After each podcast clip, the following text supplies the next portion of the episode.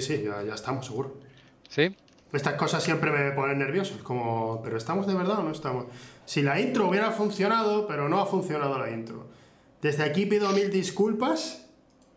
Pido 400.000 disculpas a, a Nano, que no sé si estará ahora mismo eh, en, el, en el chat viendo. Habías preparado una intro increíble y no sé qué ha pasado en OBS que no me deja, no me deja ponerla. No me ha dejado de ninguna forma. He estado haciendo pruebas y no me dejaba. Así que pido disculpas a, a Nano. y tú, Richie, pide, directo. pi- pide disculpas tú también. Te imaginas, Richie, pide disculpas ya, hostia. Pido disculpas, pido disculpas. Es cosa mía, seguramente. No he hecho esto en mi vida, pero por eso, precisamente, es culpa mía, 100%. Tu presencia ha provocado que de alguna manera mi OBS no pueda reproducir un vídeo que me ha mandado alguien que no sabe ni siquiera quién eres. Cosa que Nano, tampoco- dice Nano, me he perdido la Tampoco es intro. raro. Nano, la intro, OBS no me ha dejado reproducirla. No tengo ni idea de por qué. Lo siento mucho. OBS me ha dado un error aquí con la intro y no sé qué mierda ha pasado. Mis disculpas, Nano. Mis disculpas. ¿Y las, y las mías? Por favor. Las tuyas, principalmente las tuyas, porque sabemos que, joder, es cosa tuya esto. Eh, Richie, tío, ¿qué tal? ¿Qué, qué te cuentas? Pues eh, encantado de estar aquí. No sé muy bien por qué. pero, pero bien, bien. un plan como cualquier otro, ¿no? Pues ahora mismo tampoco se puede hacer muchas cosas, así que. A gustísimo, que se suele decir. A ver, yo, comprendo que, que aquí generalmente, cuando por ejemplo la semana pasada estuvo Noah, que es caster de, de LOL, y le dije, eh, caster es comentarista, Richie. Y Sí, así, hasta ahí por si llego. acaso, pero ha puesto una cara de no he entendido nada. Digo, bueno, por si acaso, No, pero no. no sabe quién es Noah, sí. Y le No, dije. yo en LOL no. Yo, yo he tenido que aprender del LOL cuando trabajaba en Giants, pero no, no, no tenía ni idea de lo que era. Y, el, y el, el tema es que ya me dijo, bueno, pero ¿por qué, qué quieres que hable? Digo, a ver, ¿qué, ¿qué pelis te gustan? Y me dijo, pues el anime. Y digo, ya está, pues hablamos un poco de anime. Y es suficiente. Ya está, pam. Ya está. Para siempre. Es suficiente. No, a ver, yo también te, te, eh, también te he traído porque, joder, la verdad es que es una, es, es una experiencia extraña cuando, cuando llevas muchísimo tiempo, porque, bueno, ya hemos hablado que más o menos somos de la misma quinta, pero tú tienes como tres o cuatro años más que yo. Sí. Y, y de Peor repente... llevados. Sí. y de repente, cuando, no sé, eh, un día estoy viendo eh, YouTube, estoy mirando por ahí y veo a, a cuatro idiotas, uno vestido de Spider-Man, otro Sí. con una bata. Eh, digo, esto, esto, esto qué, esto qué tontería es, tío. Y, y ya está, y ya, y ya me, me metí totalmente, digo, me, me- me gusta el rollo de esta gente. Comprado Y inmediatamente. Totalmente. Y ya, claro, cuando, yo qué sé, ya también, vosotros ya hace muchísimo que no, que no habéis subido un vídeo juntos, Correcto. pero cu- cuando vi que me había seguido en Twitter, esto fue, ya no recuerdo, pero cuando vi que me seguiste fue como, es un ser humano real. y me está siguiendo en Twitter, a este tío que le he estado viendo en YouTube tantísimo tiempo. Y Sí.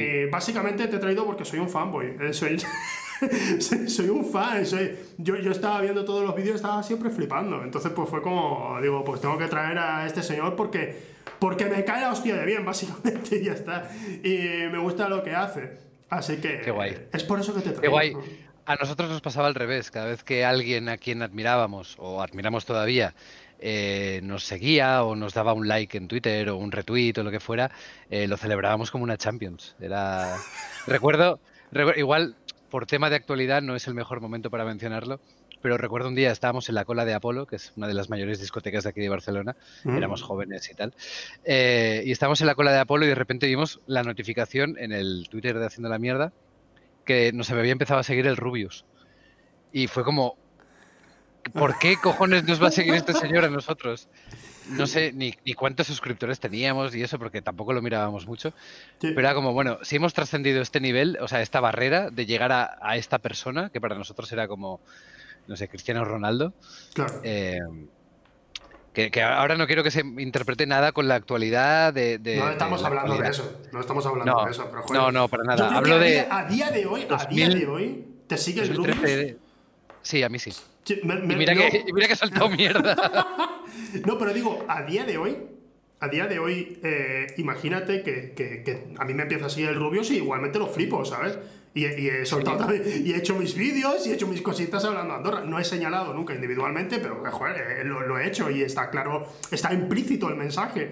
Y Claro. no sé, Lolito me sigue en Twitter, o sea, no, no sé. Pero vamos, que Lolito yo creo que me conocerá lo suficiente para saber que estoy de broma, ¿sabes? Pero bueno, de broma. Sí. Joder, que estoy diciendo una verdad, pero no lo estoy diciendo con malicia como hay mucha gente que está furiosa Ya. con este asunto. Independientemente, es eh, las, las pequeñas dosis de dopamina que te proporcionan las redes sociales cuando alguien a quien admiras o te gusta lo que hace o simplemente es un referente en su campo, eh, y no lo digo por mí en este caso, sino al revés, ¿no? Como hacia ya niveles mucho más, más tochos, por decirlo así.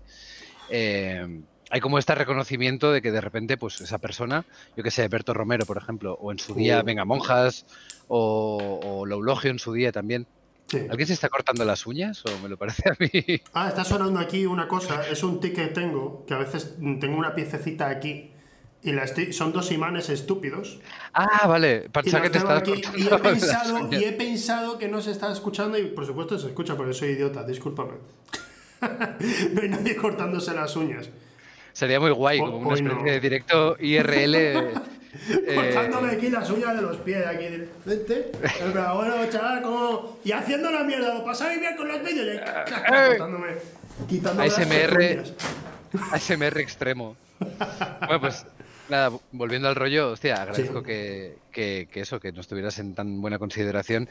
Sí, eh, es que hay poco que decir, ya hace muchos años y, y, joder, a mí me flipa todavía que la gente nos, nos conserve en esa memoria colectiva o en ese... eh, hay gente que le llama como la época dorada de YouTube y tal.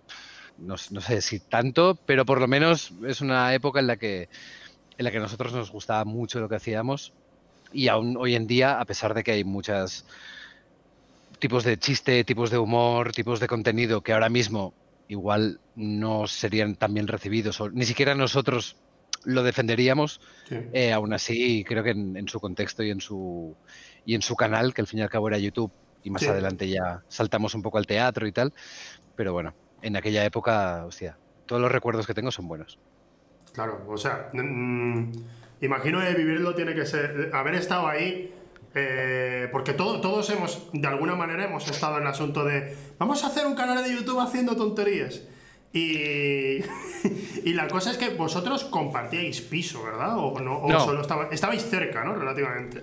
Estábamos relativamente cerca, pero hay un falso mito de que compartíamos piso y eso es totalmente falso. Eso es la, la impresión que dábamos de, de, bueno, pues cuatro chavales que se acaban de levantar de la siesta, de la resaca y se ponen a grabar. Pero Sí. era, era un poco lo que buscábamos también con la, con la estética, etcétera. Haciendo la mierda nació al principio como un programa de radio. Años antes de los podcasts. Oh, Pero, pero como era imposible, esto lo hemos contado alguna vez, era imposible hacer un programa de radio con un contenido eh, de humor negro o humor surrealista, o incluso el tema de los idiomas o el tema de la representatividad, etcétera, eh, dijimos, coño, pues es mucho más fácil coger una webcam y subirlo a YouTube, que es como un, un campo virgen donde plantar tu simiente. Y, y era como, vale, ¿y dónde lo grabamos? Pues en aquel momento, si no recuerdo mal, sí, era yo el único que tenía que estaba independizado de su núcleo familiar. Y era como, pues quedamos en mi casa cada sábado a las 12 del mediodía, compramos 800 cervezas y lo que surja. Teníamos algún guion, alguna historia, pero era como, y lo que surja. Y Sí. por eso daba esta impresión de vivir juntos cuando en realidad era, era como el plato, plato, queda muy, muy sobrado decirle plato a eso, pero era mi piso y luego el piso de, de Javi, de el guapo, para que la gente se entienda, que se, que se mudó aquí cerca de mi casa y, y al final hemos acabado viendo cerca más o menos la mitad de los, de los componentes, con lo cual siempre está, estábamos o en casa de uno o en casa de otro, o ya cuando la cosa se nos fue un poco más de las manos y empezamos a, a tener unas aspiraciones muy locas, ya localizábamos en hoteles, bares, eh, parkings, casas unifamiliares en la montaña, bueno, lo que, Sí. lo que se puede ver en, en- en YouTube hoy en día. Claro, claro. Es que eh, cuando, cuando haces los inicios así de algo, algo que no sabes ni siquiera a dónde va a ir dirigido, ¿no? Está, bueno, vamos a hacer unas tonterías entre nosotros Pero lo que más gusta es cuando lo estás disfrutando, ¿sabes? Cuando estás haciendo esos vídeos y dices, vale, esto, esto, esto avanza, está gustando a la gente, pero nosotros también estamos disfrutando haciendo esta mierda. Sí. Y eso Sí, mola la- mucho, tío. La recompensa de que a la gente le mole, bueno, tú que también haces vídeos de hace tiempo, es como, es, o sea, una cosa es que te guste a ti, cosa que si lo haces porque quieres, muy raro se te tiene que girar la tarde para que no te guste lo que estás haciendo. Si lo haces para ti, digo, no si no es un encargo o una publi o una colaboración que no te apetece, que hemos tenido también. Hmm. Pero si lo haces para ti, para tu, para tu casa, muy raro tiene que ser que no te guste. Entonces, cuando a ti te gusta y a la gente le gusta lo que a ti te gusta y has hecho con todo el cariño, es lo que, lo que más llena de todo, más que las cifras o, o cualquier cosa. Es esa conexión de, hostia, he querido contar esto y la gente lo ha entendido, o le ha hecho gracia, Sí. o es maravilloso. Bueno, ¿qué te voy a contar? ¿qué, qué, qué piensas? Porque, joder, es obvio que el humor negro al que, al- al que alcanzabais a veces llegaba a unas cotas que ya por entonces era incómodo. O sea, Claro. e- es realmente, algunos de vuestros vídeos son realmente vídeos, generalmente siempre sale alguien diciendo, esta película no podía haberse hecho a día de hoy. No, por ejemplo, eh, esa mujer no puedes hacerlo a día de hoy. ¿Sabes? A ver, No puede. Y, aún así, aunque tú. Yo creo que muchos. La, inmensa mayoría, yo recuerdo estar viendo eh, el videoclip y decir. Es una parodia de los, Claro. de los, de los boy groups estos que están saliendo. boy bands. Boy bands, sí. eso. Pero eh, son básicamente, pues, eh, eh, son descaradamente machistas, eh, que es lo Claro. que llevan ocultando realmente la mayoría de esta gente, pero son absolutamente machistas. Y ya está, ¿sabes? Y, y- y por eso me hace gracia. Pero yo creo que eso mucha gente, no, creo que esquivaría, esquivaría esa sutileza y diría, no, no, no, no. Esta gente son malos. Hombre, en su, en su día ya, en su día ya tuvimos bastante, o sea, no bastante lío como que nos hicieran hilos en Twitter, entonces Claro. no se hacía eso, pero sí que había comentarios en, en el propio YouTube que eran como que yo no le puedo culpar a alguien por no entender que es una parodia. Eh, Si alguien no lo ha entendido es que no lo he hecho demasiado, no lo he hecho lo suficientemente bien, o no lo hemos hecho. Pero Sí. claro, era un, comen- un comentario de cada 100, entonces no era una cosa preocupante de, hostia, estamos tocando temas, ¿qué tal?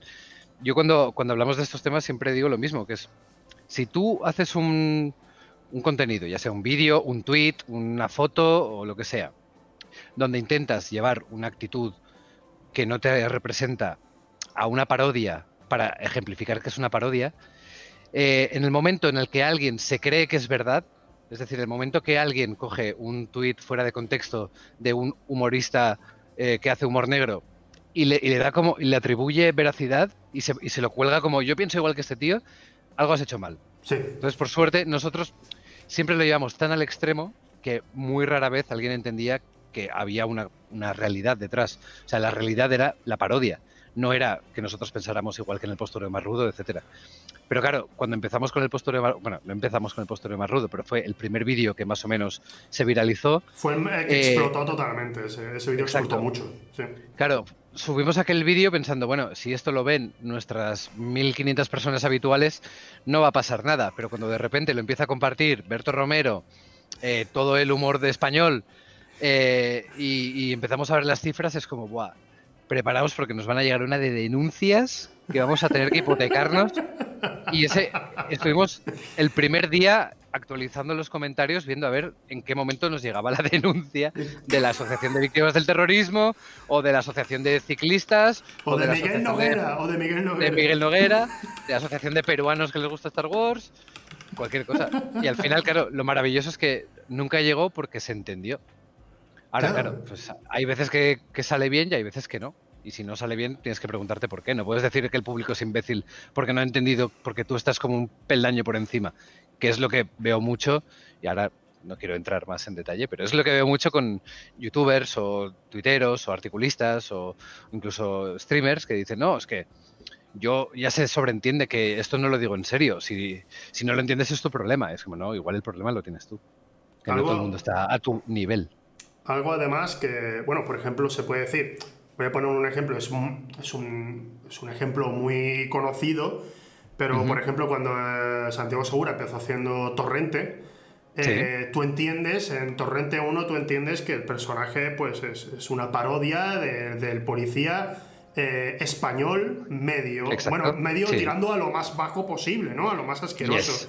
Es una caricatura exageradísima. Claro, el problema es cuando a partir de ahí, cuando le coges cariño al personaje, que es lo que le ocurrió a Segura, que dijo, tío, me, me gusta mucho lo que, lo, que, lo, que está, lo que estamos consiguiendo aquí. Vamos a hacer que se salga con la suya. Y, vamos a ganar mucho dinero con ello. Y eso, claro, eh, puede hacer que pierdas la perspectiva. A lo mejor sigues pensando igual, el tío es asqueroso, por supuesto asqueroso, pero ya lo, lo sigues presentando como el, el que va a salir que- de todo guay.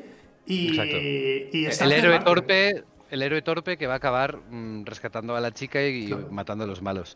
Y aparte, con el caso de Torrente pasa una cosa muy clara, que es como Santiago Segura concibe a un racista, homófobo, fascista, mm, franquista, policía, asqueroso, tal, y lo concibe como una exageración que de por sí es una parodia, pero es lo que decía, el momento que gente que de verdad es fascista o apoya ideas fascistas y racistas, homófobas, etcétera, lo coge como ejemplo y lo llevan como una enseña de orgullo, entonces es como, hostia, Santiago Segura, flaco favor le has hecho a la parodia. Sí, estás haciendo que, que los fachas del pueblo de al lado lleven todo su torrente ahí como orgulloso de, de ser exactamente lo que estás intentando parodiar. Ahí imagino que el alcance tampoco es una cosa que tú puedas, eh, no sé, no puedes influir demasiado porque se te va de las claro, manos. Claro, claro, claro, claro. Eh, mira, han preguntado por aquí eh, que, si, que si hemos tenido alguna colabo que no nos haya gustado. Especialmente te la voy a preguntar a ti. porque yo no- la verdad es que no he tenido nunca una colaboración que no me haya gustado, pero si tú has tenido alguna por ahí que. Colaboración que no me haya gustado, Sí. de hacer nosotros o de recibirla. De recibirla nunca. Todo el mundo que ha pasado por, por haciendo la mierda, o por todos los proyectos que, eh, que surgieron de ahí, toda la gente que ha venido invitada por nosotros ha sido, ha sido conscientemente, ha sido eh, sin ningún tipo de compromiso comercial de por medio, etcétera. O sea, y todo ha sido pensado y pactado para que saliera así. O sea, nosotros el momento que escribimos un vídeo, porque vamos a hacer una trilogía con Lowlog y Mr. Jagger, ya lo pensamos así. O en el momento que hacemos un show de teatro con los Martínez y, y Enzo y Lowlog y Tomás Fuentes y tal, ya lo pensamos así.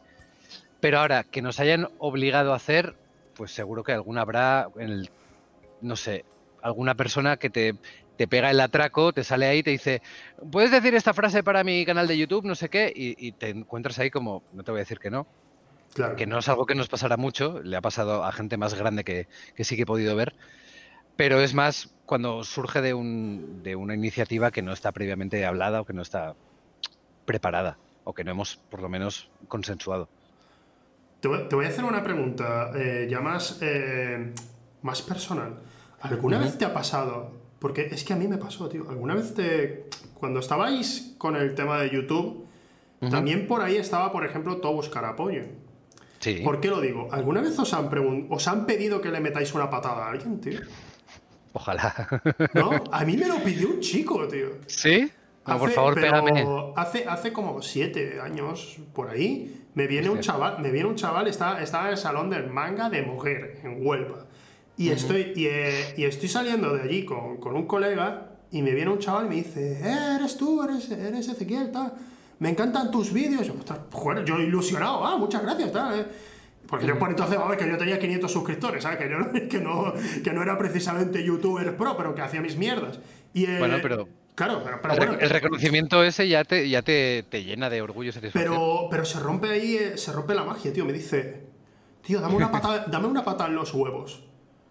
Y digo, ¿perdona? Y dice, sí, sí, dame una pata en los huevos. Y digo, claro, miro, a mi, miro a mi amigo porque pienso que ha sido algo que, que ha jugado con alguien. Le ha dicho, oye, dile, dile aquí a mi amigo que, que, le, que te dé una patada, a ver qué hace.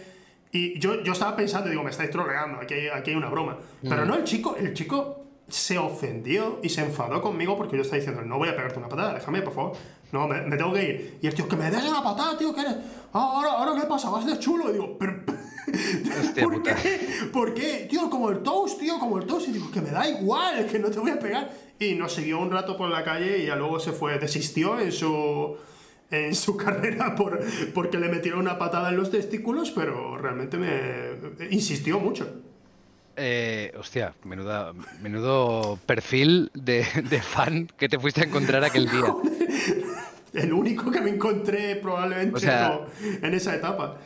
Yo, yo he salido de, a tomar una cerveza con Mr. Jagger eh, o de fiesta o de bares o lo que fuera y la gente le pedía que le escupiera, pero entiendo también que es un poco porque, porque ya es el personaje que juega Jagger. Sí, sí, sí. Yo, que yo recuerde, no. Nunca nos hemos encontrado con una demanda explícita de violencia. Eh, es que aparte justo cuando nosotros empezamos, Tous aún estaba, estaba ya como de empezando a decaer. Yo creo que su mercado ya estaba copado. Todavía no, no, se había abierto el mercado de las patadas voladoras. Pero no, no, que yo recuerde, no, ahora igual, claro, de infinitas noches de bares y de fiesta, alguna animalada habrá habido. O por ejemplo, en un mm. festival de música, que yo, iba mucho al, al, Resurrection Fest, que es un festival de música que se hace en Galicia, que es música extrema, metal extremo, hardcore, punk, eh, death metal, etc. Y muchas veces estar en un, en un pogo, esto que te estás pegando codazos con toda la gente mientras está tocando tu ídolo, y la gente verte, reconocerte, porque en aquel momento era como, coño, eres el de el de Venga Mojas y yo, no, y el tío venir a pegarme, pero dentro del contexto de lo que es un dentro del contexto de lo que es un pogo de punco de metal. El de Venga Mojas, ven aquí. ¡Eh, ven! esa, esa, confusión ha sido bastante habitual. Y eso que Esteban es guapísimo y Xavi y yo no nos parecemos en nada. Pero lo cabeza... sería que te confundieran con Xavi directamente, ¿no? En plan, hostia, tío. ¡Hostia, no, guise! Y, van a por ti. guise, cántamela del corte inglés, cogiéndote cántamela. Eh, pero, claro, e, es eso. A veces eh, digo yo que no, no es algo que me suele pasar que me reconozcan ni nada, pero, pero el tema. E, ese chico me tiene obsesionado de toda la vida y siempre. A los que habéis estado, especialmente, eh, haciendo vídeos en YouTube y tal. Eh, siempre eh, os hago esa pregunta de, tío, ¿alguna vez os han pedido algo rarísimo que no tiene nada que ver con vuestro contenido? O sea, alguna cosa así de extraña. Bueno, ya me has dicho lo de, lo de Venga Mojas, ha sido un ejemplo de, bueno, de confusión, pero... Ese es un contexto también de, violencia inducida voluntariamente. O, borracheras mil. Pero, pero pedir cosas así, así, raras, más que no, siempre ha sido gente, la gente que se nos ha acercado, tanto individualmente como cuando hemos hecho shows y tal. Voy a decir que el 99,9% de esa gente han sido gente majísima. O sea, gente, un amor. Yo luego he hablado con otra gente que en su momento también era youtuber o, era famosillo y tal. Y era como, hostia, de vez en cuando hay uno al que le tendría que dar un par de galletas. Yo que sé, Auronplay, Lologio, Mr. Jagger mismo. Es como, o Wismichu o Jordi Wild se ha quedado con las ganas de matar a uno delante mío más de una vez. Y es como. A nosotros nunca nos ha pasado. Siempre ha venido gente súper maja. Siempre, siempre, siempre. No sé, tenemos un, aura, una flor en el culo que nos ha ayudado siempre a tener fans muy majos. Zumbaos, como todos, pero nunca han venido en mal rollo o, a, recriminar cosas. Igual ahora me, me olvido de cosas, ¿eh? porque bueno, pero, es bonito quedarte con. No, no, solo es que te quedes con lo bueno, es que hay una mayoría positiva de fans que, cuando se han, acercado a vosotros ha sido en plan de, bien, ¿no? No de. Correcto. De, pedir cosas raras, ni de hacer. ni de. Bueno, es que yo qué sé, yo, yo, he escuchado, ya sí, es lo que tú has dicho, ya has mencionado gente que, bueno, que tiene que ser un suplicio. El, eh, Wismichu, Oron Play y demás, tiene que ser increíble. También, también es porque hay que ser, hay que ser sincero. Cada uno se gana el público que va buscando. Y obviamente. Esto es una cosa. Sí, es una cosa que siempre hemos hablado eh, entre nosotros, de que si tú te dedicas a, hacer un, contenido que es muy faltón, luego no, no justifico que te falten a ti, pero entiendo de alguna manera que algunas recibas. Claro, claro, claro, claro. Y, eso no, justifica unas movidas más serias o lo que sea. Y que si, si quieres llegar a una mayoría, ahora, ahora mismo, especialmente en YouTube, Twitch y tal, eh, llegas a mucha gente que es menor de edad. Y con los menores de edad, pues te encuentras por gente que, a ver, todos hemos sido menores y todos hemos sido muy imbéciles y lo, seguimos siendo de alguna manera, pero, pero por entonces más. Y, cada vez que veo a chiquillos y eso, pues, pues que escriben en Twitch y escriben salvajadas y eso, es como, bueno, eh, ojalá aprenda, a lo mejor no lo hace, pero ojalá aprenda, ¿no? Eh, el, niñato. Pero, pero imagínate tener, tener como espectadores, tú tienes, yo qué sé, Auronplay tiene muchísimos espectadores. Imagínate tener 200.000 personas viéndote y tienes la certeza de que mínimo 100.000 son menores. Ya. Ahí también te, cae sobre tus hombros una responsabilidad que muchos rehuyen, pero que también es parte de tu trabajo. Que si eres un modelo de conducta, un modelo de, de persona para tantísima gente, por lo menos ten un poquito más de cuidado. No lo digo por Auronplay, ¿eh? lo digo No, por, no, no, ya lo sé, lo sé. Hay gente. por- hay, por- gente. Hay casos y casos. Sí, sí, sí. En, en eso, por ejemplo, el que el- el- la persona que es, eh, bueno, ya lleva años siéndolo, pero es como el es como Dave Grohl es el nicest guy on rock, Sí. pues este es como el nicest guy on YouTube España, que es Ibai, que es que ah, Sí. es imposible que no le caiga bien a alguien, porque tiene muy claro que él es un patrón de conducta y tal, y luego puede decir tacos y puede decir, Sí. pues me follé tu madre y tal, pero siempre es como, Pero siempre es cuando como habla en con serio- un... Cuando, habla- cuando habla en serio, marca mucho las, las distancias. Sí, sí, sí, sí, sí. Sabe distinguir bueno. y, aún así, y aún así atrae a todo el mundo. Es, es muy difícil Eh. conseguir algo así. Él, él lo- él lo ha conseguido el cerdo, pero ahí está. Y, eh, Sí, sí, sí. Pero mira, por ejemplo, cuando hay. Cuando. Cuando haces eh, un canal de YouTube, ¿no? Como estabais haciendo vosotros, y Mm. Se dedica al humor negro, eh, hay, algo, hay algo que mucha gente no, no alcanza a entender cuando empiezas a hacer comedia. A veces yo también, yo no lo entendía, a veces yo... mm, Pero había una clave y es, si haces humor negro, hay gente que se va a ofender. Ese es el objetivo, al fin y al cabo. No es el, no es el objetivo principal, pero es secundario. Es- es una consecuencia. Claro, Sí, claro. sí. Si, si te dedicas a hacer humor negro, tú lo que quieres es que la gente se ría. Y especialmente Sí. si hay alguien que sea capaz de reírse de sí mismo, pues mejor. Pero Correcto. pero eh, me da mucha rabia, tío. Desde hace unos años veo, veo como una, una, un- un- una queja por parte de algunos humoristas que dicen, joder, tío, alguien se queja de, de tu humor negro y tú dices, joder, es que yo no puedo hacer comedia. Digo, tío, cállate, Sí. porque has Ya conseguido no, lo que no se pueden hacer chistes ya. Correcto. Cállate, puedes seguir haciéndolos. Puedes Sí, seguir. sí. Pero, pero, Completamente. pero, pero, ¿por qué te enfadas porque alguien se enfade? Eh, viene, viene con el pack. Estás haciendo Viene- este humor. Exacto. Es, es lo que decíamos hace un- un- unos minutos. Que es como. Tú en el momento que sueltas una, sabes que va a tener una consecuencia y en tu, en tu buena hacer está marcar la diferencia entre una cosa que tú creas o una cosa que estés provocando una reacción en el público, ya sea risa, ya sea eh, revolverles sus demonios interiores, lo que sea. Pero yo hay una, hay una frase que alguna vez que me han preguntado sobre esto es como, o algún tuit, que era como, el humor negro, para ser humor negro, primero tiene que ser humor. Sí. No puede ser una faltada, o sea, puede serlo, pero le hará gracia a una parte muy residual de tu audiencia potencial. Entonces yo, Sí. en este sentido, sí que recuerdo que después de Venga Monjas, Noguera, nosotros, eh, bueno, más gente que estaba un poco tocando esas teclas, o Jagger, por ejemplo, Sí. gente que estaba tocando esas teclas ya de, de ir a provocar. Luego, en, tanto en Twitter como en podcast, como en streamers y tal, veo como una tendencia a decir auténticas animaladas solo por el hecho de que son animaladas. Ni siquiera tienen un chiste, un remate, un, Sí. un- ni siquiera te intentan provocar una reacción que tú digas, coño, pues, hostia, me siento identificado con esto que dice, con lo cual me obliga a revisarme a mí, yo qué sé. Eh, y eso que lo digo desde el- la posición de haber hecho un vídeo como el postureo más rudo, que es una concatenación de animaladas una tras otra. Pero aún así, quiero creer que aquello tenía un sentido y se entendió, pero yo ha, ha habido veces que he leído, oído o, visto cosas que era como, pues que esto no, no puede ser humor negro porque no es humor. Y yo no tengo la, la llave para decir lo que es humor y no. Pero, hostia, es que está, eh, se ve venir que un par de tortas te vas a llevar y una de las dos va a ser merecida. Claro, obviamente. Es que no. Vamos a ver. Pero es claro, que- luego le dices esto a alguien y es lo que tú dices. No, es que yo no puedo hacer chistes de eh, maricones cojos con, yo qué sé, con, Con tres pelos en el bigote. Sí, claro, y es como, bueno, pues si no eres capaz de hacer chistes de otra cosa, pues dedícate a otra cosa. Porque no todo va a ser faltar. Digo También- yo, bueno. También tiene que, ser, tiene que ser difícil estar totalmente centrado en decir esto es a lo que me quiero dedicar, esto es lo que me gusta y de repente el No, darte, darte cuenta de, hostia, pues, pues no funciona. Eh, no funciona. Pero hay gente que no se da cuenta, es como, no, no, yo sigo adelante, sigo, sigo hacia No, yo- adelante. Como un, exacto. Así, hasta que entre el chiste, lo voy a repetir.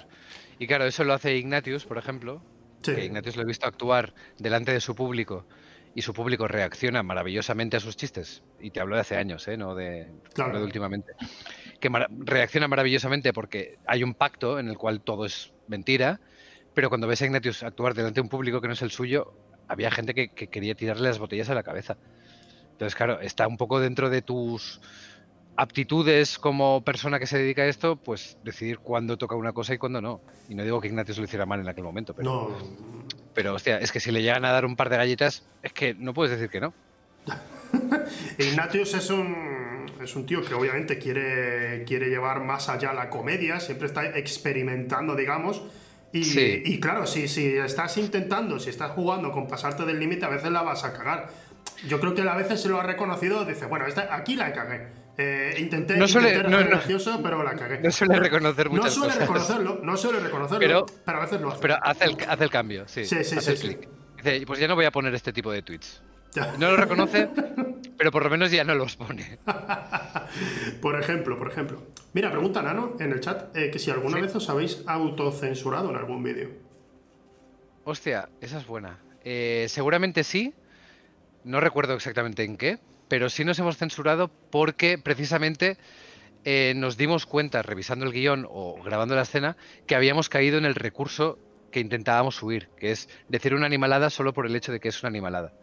Entonces, no nos hemos censurado porque el hecho de que sea una animalada y vaya a sentarle mal a mi vecina del tercero, sino nos hemos censurado como decir, oye, ¿de verdad esto es lo mejor que podemos hacer este chiste? ¿O de verdad no podemos encontrar otro punto de vista donde, donde encajar otro tipo de broma y tal? Y claro, eso, si lo pones como una ecuación simple, parece que nos hayamos censurado, pero realmente ha sido más un ejercicio de decir, hostia, si esto es lo máximo que hemos dado, porque era como un ejercicio grupal de, si esto es lo máximo, el máximo humor que conseguimos eh, para esta situación, igual mejor darle un par de vueltas y ya lo grabamos mañana. ¿Sabes? Y entonces al día siguiente venías con ideas nuevas, lo poníamos en común, o lo hablábamos por mail o lo que fuera, y conseguíamos darle una vuelta, igual ser más animales todavía, pero con un sentido. Con Claro. un sentido que tampoco quiero decir aquí que sea como el, No, no es la panacea los del humor. mesías de Claro, no, no, no. claro, no es pero al fin y al cabo, al fin y al cabo era cosas que nos hicieran sentir cómodos a nosotros, que nos hicieran gracia, Sí. porque al fin y al cabo si no te hace gracia a ti es lo que hablábamos antes. ¿Cómo vas a defender eso? Si lo haces tú porque quieres. Entonces, más esa autocensura viene más por ahí que no por decir, hostia, quita esto que nos van a llover piedras. Es como, bueno, si nos llueven piedras, pero lo podemos defender a muerte, vamos con ello. Y en ese sentido sí que la gente nos entendía bastante. Como cuando decíamos alguna barbaridad, entendían que venía de, de un contexto, de un sentido que, Sí. que, bueno, de momento no tenemos ninguna denuncia. eh, Todo puede pasar. De repente va a salir alguien y dice, oye, he visto un vídeo de hace cinco años y os voy a poner una Bueno, anuncio. es que eso va a pasar en cualquier momento, pero bueno. Cuando venga... Sí, es verdad, es como... Yo he pensado mil veces en borrar mi Twitter. Borrar todos los tweets que he hecho. Porque, Yo también lo he pensado, tío. Yo también lo he porque pensado. Y no digo que esté mal, que, que se cojan cosas del pasado y te revises. Como, hostia, hace cinco años dije esto, ahora no lo diría, pienso lo contrario, o pienso lo mismo pero no lo diría, o tal. No digo que esté mal, pero coño, no me apetece tener que defender tweets de 2012, es que no me apetece. Buah, tío, es- esas mierdas. Yo, yo lo pienso a veces. Pero bueno. El, el cómo, yo qué sé, porque cuando tienes 19, 18, 19, 20 años y dices, va, tío, todo vale. Y especialmente yo recuerdo que hace unos 8 años, no, y hasta, hasta hace más bien 4 o así, en Twitter era. eh, aquí no hay ley, tío, vamos a poner lo que nos dé la gana. Vale tío, y todo, estábamos, estábamos todos diciendo salvajadas, y estábamos to- Sí, todos sí. diciendo tonterías. Era vale todo. Y recuerdo, y recuerdo, y, y yo de vez en cuando digo, yo decía alguna salvajada de, de este tipo antes y busco alguna palabra, en plan, eh, cequiocilla, tal, y lo busco. Y tío, hubo una vez que digo, Buah, este lo voy a borrar, yo generalmente no borro, pero digo, este Eso lo voy a borrar porque se puede sacar de contexto un huevo, Exacto. tío. Se puede sacar de contexto. Era, era en plan, porque alguien había dicho eh, algo sobre. Oh, sí, yo. mm, si una persona es trans, eh, yo soy un helicóptero de guerra, no sé qué, ¿no? Algo Sí, así. Y eso, el eso típico decía- chiste... y, y yo lo puse en modo, no respondiéndole directamente, pero puse, si una persona trans, yo soy eh, un, Transformers, bajaja, baja, No, como, como yo me estaba riendo Sí. de la persona, pero ahora mismo lo lees y digo, no hay contexto, tío. Y, se me, y, Y- y- el problema que puedo tener por una tontería tan grande de haber escrito esto hace siete años. Sí. Eh, uf, me pone. Te haces una búsqueda con tu usuario y ciertas palabras clave y, y te, se te pone el culete así. Sí. Nosotros Sí, con, sí, con Haciendo la Mierda lo que hicimos fue cuando sacamos el último vídeo que, que hicimos en nuestro canal, que era el de 30, lo que hicimos Mm. fue borrar todas las redes sociales, todo lo que teníamos en Twitter, todo lo que teníamos en Facebook, eh, Instagram ni siquiera teníamos por aquel entonces, pero fue borrarlo todo y solo poner, eh, cambiar los logos, cambiar los headers, cambiar todo, poner todos los vídeos en oculto prácticamente y solo poner ese, para que el único impacto fuera ese y no se linkara con nada más. Y funcionó. tío, e- bastante ese, ese vídeo me, me tocó muchísimo el corazón de repente, tío. Y, y sé que es lo que buscabais, sé que es lo que buscabais, se nota. Sí. Pero, Sí, no, no, no te lo esperas, ¿sabes? Ah, han vuelto a hacer un vídeo, qué bien, jaja. Y, Sí, sí. y vaya hostia emocional, ¿sabes? Recuerdo, exacto. Era maravilloso ver lo- los comentarios y las reacciones de la gente, en, tanto en Twitter como en el propio YouTube, que era como, tío, la primera mitad del vídeo estaba pensando, mira qué guay tal cual, y al final he acabado abrazado a un oso llorando. ¿sabes? Es es como, joder, qué guay poder haber logrado eso, ¿no? Eh, era, era un poco nuestra intención, aunque tampoco sabíamos hasta qué punto iba a calar esa intención. Y mira, Claro, al final funcionó bien. Le pusimos mucho cariño a ese vídeo, mucho mimo y... Se nota que hay un esfuerzo en ese vídeo, especialmente hay más. Porque, joder, no te voy a decir que no hubiera esfuerzo en el resto, pero que había algunos que se notaba que era vamos a por el gag, o sea, grababa Sí. rápido y ya está. Pero en ese especialmente tú dices, se han tomado un tiempo en pensar esto. Este está, este está muy pensado. Sí, Se sí. notaba. Aparte era, era un vídeo que era el primero que hacíamos en tres años, Sí. que ya habíamos dejado de hacer cosas. Y publicamos ese vídeo por sorpresa, sin avisar. Sí, Entonces, claro, no podía ser cualquier cosa. que normal. Y bueno, mira, mira, mira, mira, mira, soy, soy un mago. Eh, ¿Teníais algún referente cinematográfico o, o en televisión a la hora de hacer los vídeos? Ostras, cinematográficos, te diría que no. Referentes. eh, Referentes en televisión teníamos Vengamonjas, teníamos Sí, sí. Nui, todo el, todo el equipo del equipo. Ay, del equipo. Del humor. Del humor eh, español. Que suena algo raro. es un como- segundo, un segundo. Ahora explico. Estoy oyendo como un columpio asesino. Me estoy girando a ver si me van a asesinar.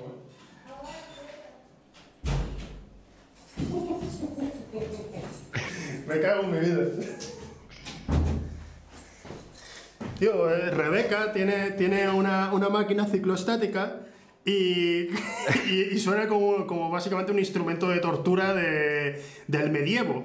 Sí, y, sí, es que y está- yo, claro, yo con los auriculares no lo estoy escuchando, pero de repente cuando he visto ahí que dice, hay alguien jadeando, digo, ¿qué pasa ahora? No estoy haciendo nada, me he quitado y escucho...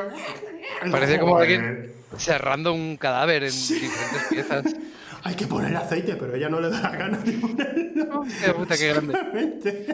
Me ha asustado y todo, eh, te lo juro. Esta- Estaba Hostia. como intentando eh, Entender que enhebrar pasando. una respuesta y no podía. Vale, vale. Eh, perdona, sí, me estabas diciendo que tenías de referentes, Sí. por ejemplo, estaban los Vengamojas. Que han Sí, sido claro. referentes prácticamente de todos los que hemos empezado en YouTube de alguna Claro, manera. sí, sí. y Cuando nosotros llegamos, ellos ya estaban. eh, igual que estaban Muchachada Nui más en el circuito ya de la tele, etcétera. Y claro, obviamente que nos gustaba Monty Python, que nos gustaba todos los referentes clásicos. Pero, pero así como cogerlo como referente, en el sentido de vamos a hacer un vídeo que parezca no sé qué, nunca, nunca ha sido tan estricto el referente. Ha sido como, bueno, coger, pues yo qué sé, si teníamos que hacer una escena de cámara en mano, pues en aquel entonces, no sé, lo petaba mucho Guy Ritchie con las escenas de, de rock and roll o de snatch, de acción, cámara en mano y tal. Pero ni siquiera era una intención de parecerse remotamente a ello, era simplemente que lo veíamos y decíamos, coño, qué guapo, molaría hacer algo Claro. parecido. Claro, claro. está. Bueno, pero eso al fin y al cabo está bien porque estabais buscando de, de todas formas darle vuestra propia personalidad, no decir, vamos a hacerlo como tal director, sino, Claro, bueno, nos no. ha gustado cómo graban de esta manera, pero nosotros lo hacemos a la nuestra. Claro, es que tampoco teníamos formación en cine, nosotros estudiamos Claro. periodismo y en periodismo sí que te enseñan cuatro nociones de comunicación audiovisual, de cámaras, de editar fotos. Piensa que cuando nosotros íbamos a la facultad todavía se revelaban las fotos en analógico. Sí. La, la primera clase de fotografía era en analógico y era como, nadie usa esto ya, por favor, basta. Y, y claro, no teníamos una formación de, lenguaje o de medios o de tal. Era como muy anecdótico y era todo pues muy de estar por casa y autodidacta. De repente si editaba el vídeo Jim o lo, editaba Ignasi, era como, hostia, me baja un plugin que le he visto a no sé quién, pues con esto parece que hago humo o me invento. O consigo mezclar dos planos sin necesidad de un croma, yo qué sé. Sí, sí, sí, claro, claro. Pero no era, no era un referente buscado como un, como un referente propiamente, sino mucho más improvisado y fruto del, del, del aprendizaje constante y de resolver situaciones. Pues necesito poner algo aquí que tenga gracia, pues cojo esto y esto. ¿Tiene gracia? Venga. Sí, sí, sí. ¿Os gustaba entonces, por ejemplo, el cine de Richie, de Guy Ritchie?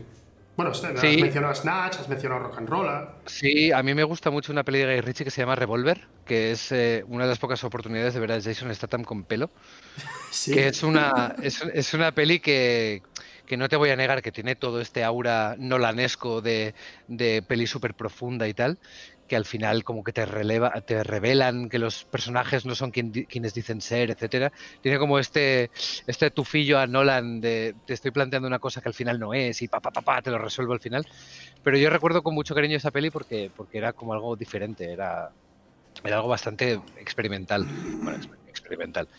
Y luego sí, la, trilogía de Guy Ritchie, eh, Lock and Stock, Rock and Roll, o sea, Snatch y Rock and Roll. Bueno, ha, hecho por, último, ha hecho por último The Gentleman, que es un estilo de nuevo. Vuelve un poco al estilo, pero se nota que, ha. Digamos que es más limpio, es un estilo más limpio como lo hace ahora. En las otras eran películas en las que todo era más sucio y los personajes parecían que sudaban de verdad. En esta ya estamos hablando más, más dinero, más Hollywood y quizás no entra, no entra tanto en la trilogía, pero va por el camino también en muchos aspectos. Es interesante, es interesante. Por ejemplo, la que hizo de, del Rey Arturo, que es una putísima mierda, con perdón. pero tiene ese, tiene, ese toque ahí, tiene ese, ese rollo suyo que, que al fin y al cabo es lo que cuando yo te voy a ser muy sincero, a mí me gusta el cine de acción, de aventuras, eh, los thrillers y poco más. Yo soy muy muy palomitero en este sentido, no soy muy muy muy elevado. Entonces, cuando alguien lo hace y lo hace bien, coño, pues chapó, tío.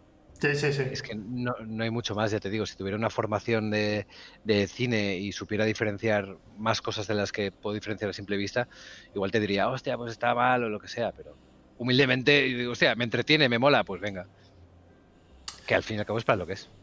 Ahora mismo, de todas formas, Guy Ritchie ya en su mayoría, se, no sé, le han pillado en Disney, se ha puesto a hacer Aladdin y ya va, a hacer Aladdin, va a hacer Aladdin 2, que según tengo entendido, algo, algo más con Disney iba a hacer, si a lo mejor me confundo.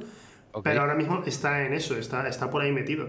Y me, me flipa, tío, me flipa que, que, que, ese hombre en la carrera, tío, es una carrera muy, muy tróspida, ¿no? Empieza ahí, venga, voy a hacer mis peliculitas pequeñas con... Oh, Brad Pitt, venga, vamos, vamos cada vez vamos a más. Oh, oh. Diamante en bruto, diamante en bruto, venga. Oh, y, ahora, y, ahora, una película con Madonna. Y porque, estaban casados. sí, sí, sí, porque estoy con ella y voy a hacerle una película que, que es súper película, sin duda alguna. Yo creo que este hasta él mismo lo sabe. Ni siquiera la he visto. La, la de Madonna, no sé cómo La vi por curiosidad, la vi por curiosidad. Era algo. De, eh, la orilla, no sé qué, la orilla, no sé qué, la marea. Sí. No sé qué, la marea. Se me ha olvidado, se me ha olvidado. Y la película esta, tío, era era, bueno, digo, a ver si tiene algo de su estilo, no, no tiene nada de su estilo. ¿no? Y con eso estilo no me refiero a un montaje rápido ni nada, sino un mínimo de los diálogos, un mínimo de, de... Una trama, ni que sea, ¿no? Sí, no, es solo dos personas que se enfadan, en un, que se odian, pero van a empezar a quererse en, un, en una isla.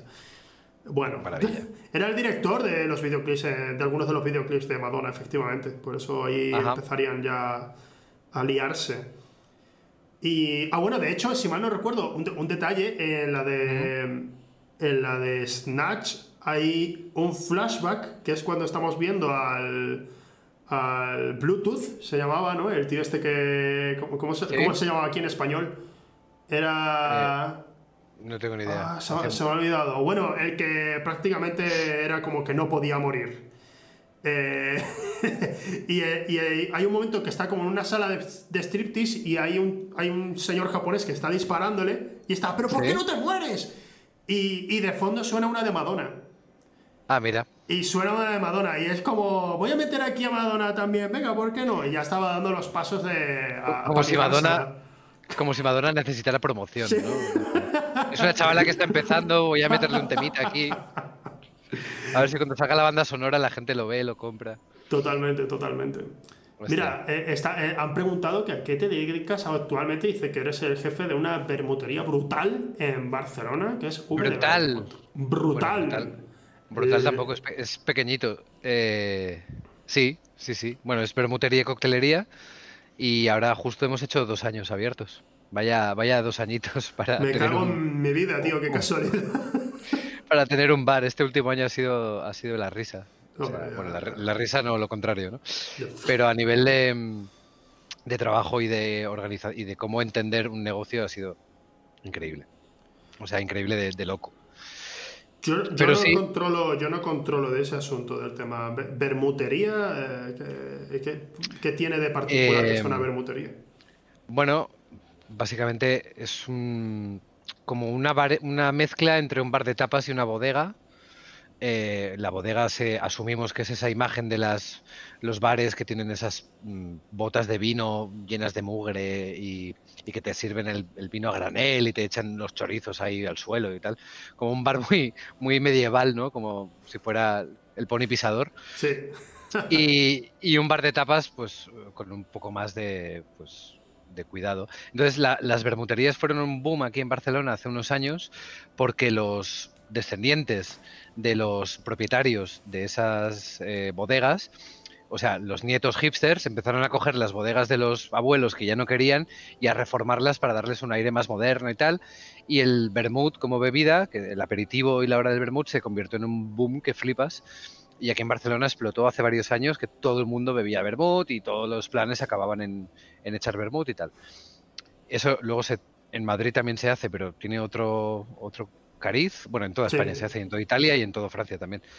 Oh, Pero nosotros en, en V de Bermud lo que intentamos fue coger pues, esa sensación de bermutería de barrio, pero aplicarle conocimientos de coctelería, que es de donde venimos uno de mis socios y yo, de coctelería moderna y de rollo más de bar de copas.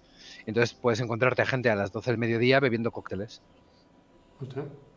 Y eh, especialmente ahora que tenemos un horario muy reducido, solo podemos Claro, abrir claro. de, de una de la tarde a tres y media de la tarde, o sea, solo podemos abrir dos horas y media.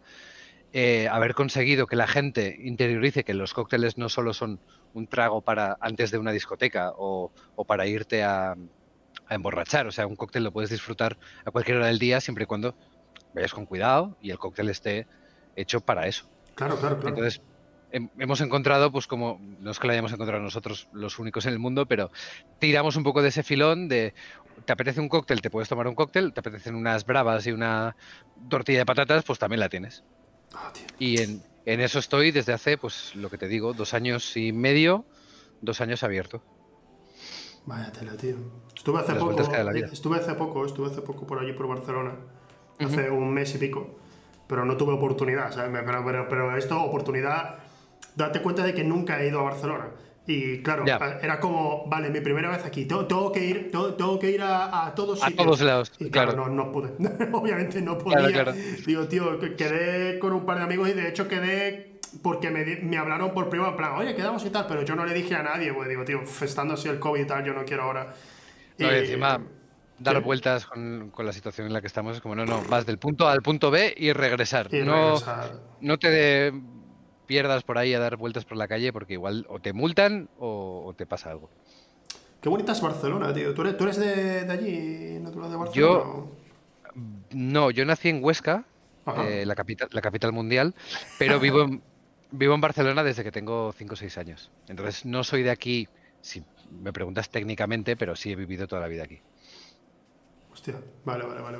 Bueno, eres, de corazón eres de Barcelona, ¿no? Básicamente. No, al revés, de corazón soy más de Huesca porque la tierra siempre te tira, Ah, pero bueno, de, a a nivel práctico, Sí, así, sí, has estado a mí en. Huesca, a mí en Huesca me dicen de dónde eres, digo que soy de Huesca y me dicen, pero si no te he visto en los últimos 15 años y yo ya, pero soy de aquí.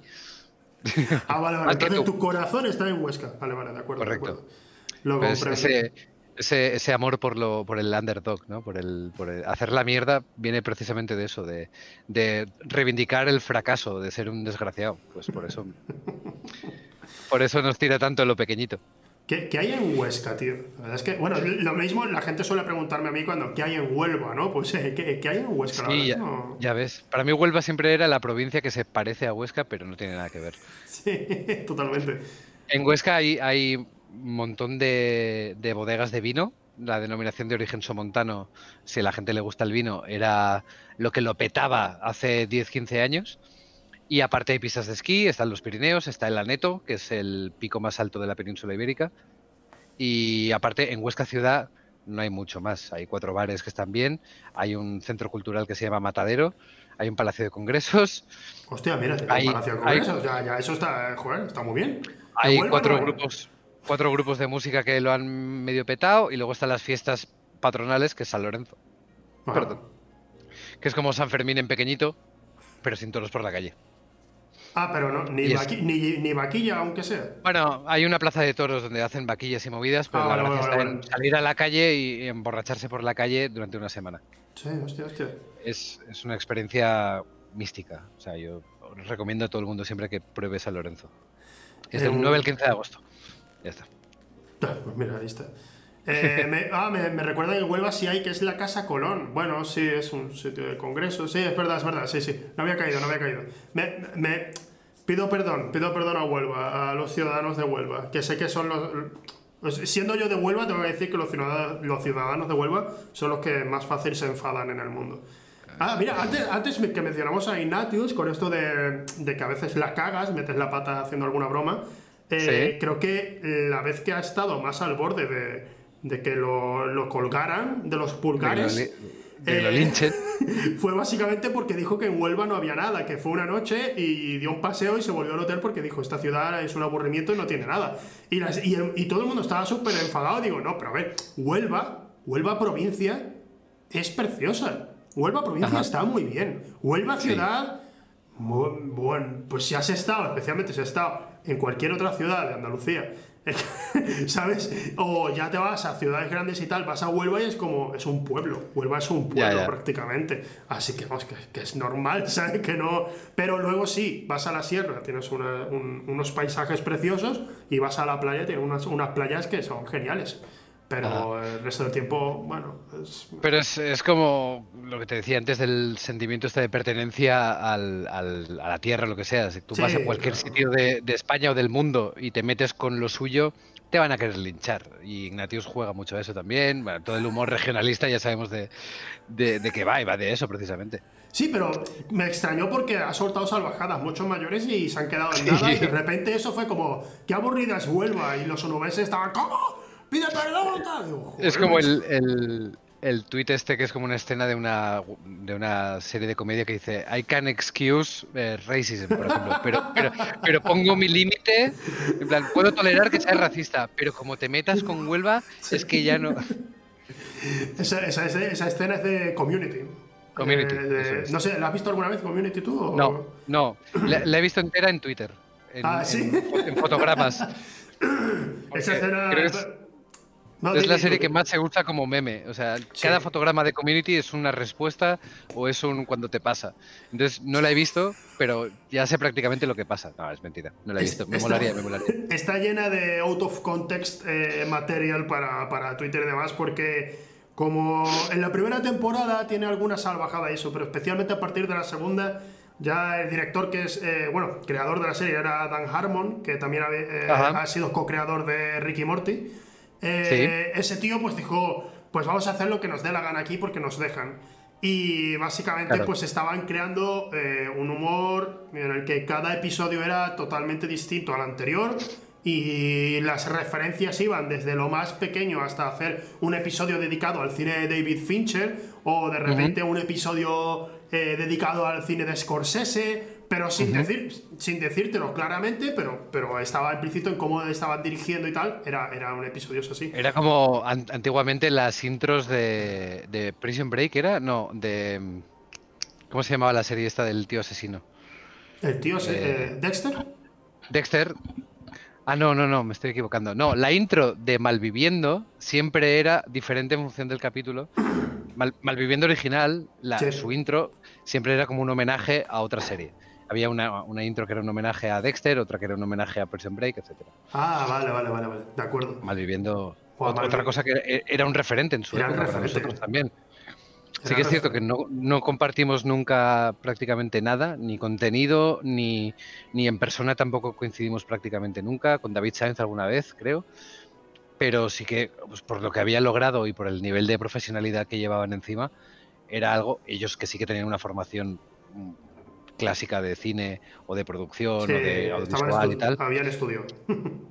para nosotros era un, marco en el que mirar más o menos porque eh, eran capaces de hacer lo que queríamos hacer nosotros, pero, pero con medios y con idea. Nosotros era una puta webcam enfocando un sofá con cuatro borrachos y luego ya fuimos creciendo con el, con el tiempo.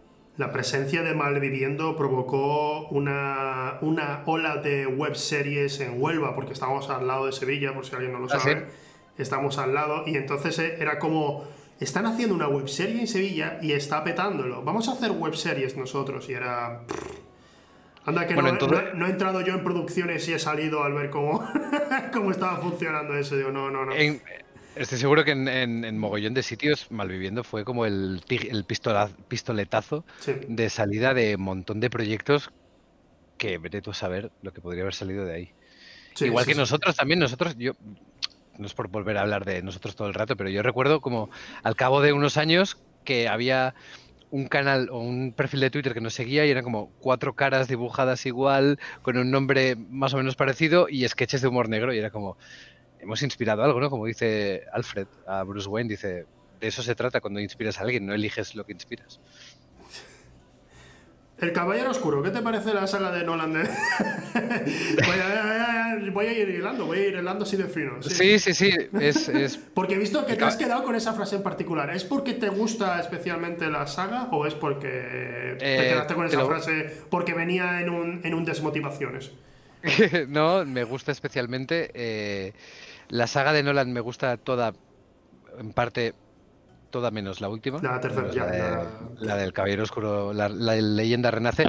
Pero es que no quiero hacer el paripé, pero una de las cartas que salen en la peli del Caballero Oscuro la tengo tatuada en el, ah. en el gemelo. O sea, para mí esa peli fue un, bombazo. Yo la vi en estreno, o prácticamente justo cuando se estrenó.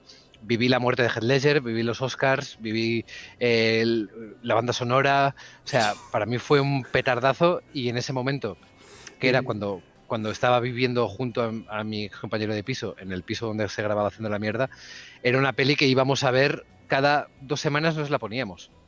y nos la sabíamos de memoria. Ahora, sí, el Joker, la sociedad, Nolan y no sé qué. Sí, hay muchas cosas en contra ahora a toro pasado, pero en aquella época Era, era una obra de arte. La peli sigue siendo una obra de arte. No me gusta Hans Zimmer, no me gusta Christopher Nolan, no me gusta el Joker. Vale, perfecto, pero es que en aquella época todo junto era maravilloso. Y le tengo un cariño súper especial a esa peli. Aparte, ya te digo, si tengo una puta carta tatuada, no me haré un tatuaje que, yo creo que, te gustó, yo creo que te gustó levemente. como mínimo la película. Eso no es por desmotivaciones, es por la película. En la. Eh, a mí es que aquí siempre está la, broma, porque como yo a veces critico a Nolan, pero igualmente que lo critico, alabo muchísimo su trabajo. Y el Caballero Oscuro. El Caballero Oscuro, la, es una obra maestra. Yo también le he criticado mil veces cosas a Nolan, sobre todo la leyenda renace. Hay tantas cosas que, están mal, directamente mal, y, no es malo criticarle, aparte porque es un tío que ya, si sabes a lo que juega, le puedes pillar fácil. Pero, pero vaya, eso no, no, quita una cosa a la otra, como bien Claro, claro. Vamos a ver, es que a veces fallas. Ahí yo creo que sencillamente la leyenda renace yo creo que él tenía, bueno, según he leído también por ahí, él tenía sus planes para que Joker siguiera estando en la trilogía. y que faltara él, y que faltara él imagino que fue un poco una zancadilla de repente mm. para eh, decir, bueno, ¿cómo vamos a llevar esto para adelante? Y tener que desarrollar ahí una trama y claro, eh, Warner imagino que también diría, sí, hazlo a tu estilo, pero por favor hazlo para este año porque nos interesa sacarlo cuanto antes. Y pon a estos personajes que venderán muchas figuritas y ponme a Catwoman con calzador y ponme al otro que, oh. aunque se muera de un, de un estornudo... Eh, Pero bueno. A. Ya, ya sí, ya sabemos cómo es. Yo, por ejemplo, soy un fermísimo, no sé cómo se dice la palabra, ferviente defensor de las pelis de, de Batman antiguas. La Batman Forever para mí es una de las mejores pelis que se ha hecho jamás de Batman. ¿Cuál era Forever, mí- tío? Es que me lío siempre. La, la que salen Tommy Lee Jones y Jim Carrey haciendo de dos caras y de Enigma, con Val Kilmer de Batman. Sí, sí, sí, sí, sí. Para mí es una de las mejores pelis de Batman que se ha hecho en la historia porque se toma tan poco en serio que, que- que te logra transmitir todo eso. La- no sé. Es de Joel, Joel Schumacher, creo que era. Sí, Creo que eran la- era- las dos de Joel Schumacher, esa y Batman y Robin. Batman y Robin, por ejemplo, es un truño, está mal hecha, está, pero está, está ya hecho a posta. Ya. Pero Batman Forever para mí es una obra maestra. Yo de crío me la veía veces y veces y veces. Era divertida. Yo recuerdo que era una peli divertida. Que bueno, pero yo creo que también se quedó ahí en un medio camino, se queda en un espectro extraño, porque mm, Barton había creado un universo muy oscuro, pero a la vez muy propio, y de repente este era muy iluminado, muy de, de mucho colorido. Y, Sí. y no sé, quería conservar parte del humor que tenía la de Barton, pero en lo- no hay momentos serios. No hay, un- no hay un momento que, que te quedes para el recuerdo a lo mejor por su seriedad. Te quedas con, con los memes, con las tonterías, porque él tiene Sí. muchas tonterías. Pero Sí, es que sí. es una peli, pues eso, pues mm, cuando... Si la ves independientemente, es una película divertida. Sí. Si la comparas, si te pones a comparar, pues claro, no, no va a ser lo mismo, ni mucho menos. Claro, yo esa peli la vi, esa peli creo que es del 95-96, si no voy errado. Claro, yo la vi cuando salió, yo soy del 88, pues tendría 8 o 10 años máximo cuando, cuando la vi. Claro, con 10 años te ponen a, a tu ídolo, que es Jim Carrey. Mi, mi ídolo de crío siempre era Jim Carrey y Tom Cruise. Todavía lo son. Sí. Eh, me ponen a Tommy Lee Jones, que había hecho Men in Black o que estaba por hacer Men in Black, no me acuerdo del orden, pero también era un personaje que, que lo tenías en, en la retina como un serio, pero con capacidad para el humor, y lo llevas al extremo de dos caras, ese tan histriónico. No sé, a mí me pareció genial. Ya te digo, si la viera en vez de con 8 años, la viera con 21, seguramente no me gustaría nada de la peli. claro, claro, claro. Pero es que hay que entenderlo en el momento que, que pasaba o que tenía sentido aquello.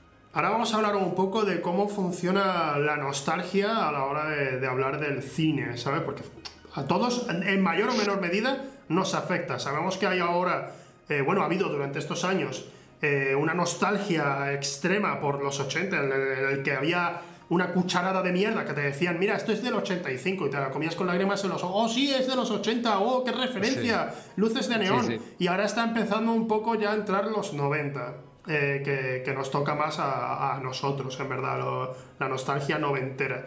Pero Sí. vamos, a, vamos a hablar ahora de eso, pero primero voy a quitarte el audio, Richie, te voy a, te voy a dejar en silencio. Cállate, Vale. Te quito un momentito. Eh, y vamos a, vamos a pasar a mi sección favorita. ¿Te imaginas? No, vuestra sección No, tampoco. Vamos a hablar de comienzo alternativo. Creo que hay, hay una película que no solo eh, debería tener eh, un comienzo alternativo por, por mi cuenta, porque yo quiero que tenga un, com- un comienzo alternativo. Creo que todo el mundo pide un comienzo alternativo, todo el mundo, para la tumba de las luciérnagas. ¡Día de mierda!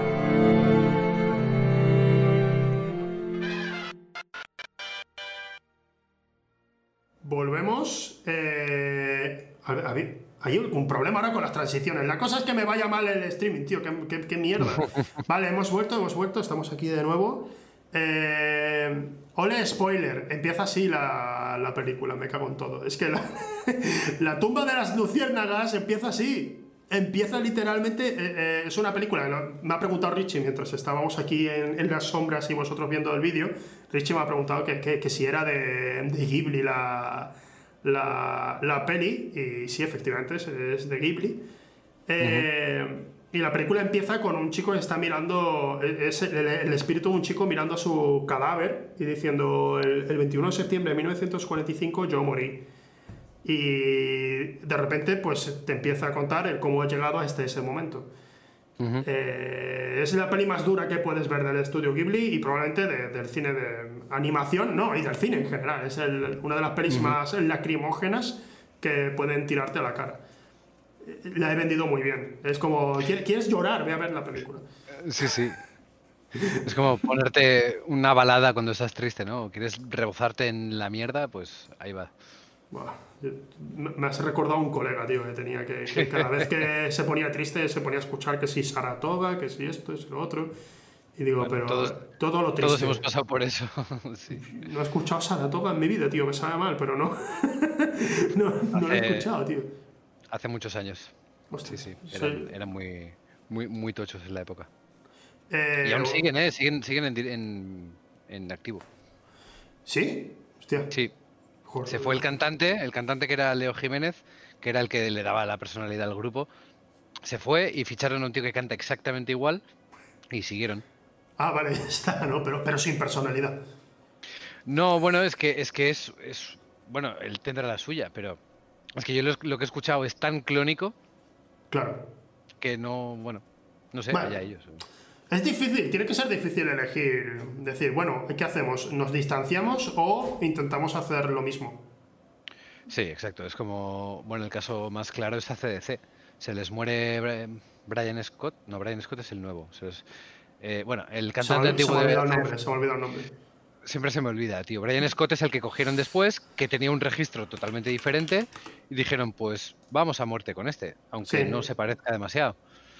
Sí, sí, y sí, sí. y pa'lante. Y bueno, si tienes el- el- la suerte y el- la clave del éxito que tuvieron ellos, pues tampoco se resintieron mucho. Sí. No, era, era Pero Bon, bueno. Bon Scott, era el, Bon Scott. era el cantante. Bon Scott era el que se murió. Brian, Brian no sé qué, el, el nuevo, creo. No, Pues sé, sí. estoy hablando de memoria ahora. Sí, estoy, estoy buscando, tío, estoy buscando. Joder, no, no me aparece quién es el cantante ahora. Estoy, estoy flipando, ¿eh? Solo, oye, cantante actual, por favor. Y Google dice, ¿qué? ¿Para qué quieres saber eso?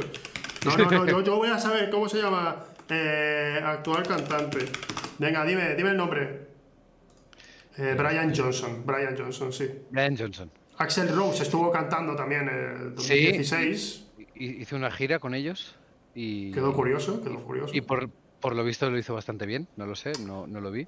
Él canta, canta muy bien, la verdad, pero no, no lo he visto tampoco. No, no sé cómo, cómo, cómo cantar a día de hoy. Cantaba como Dios Axel Rose, pero Sí. hace 20 años de esto, o 30. Claro. Ahora ya, ahora ya no sé hasta qué nivel.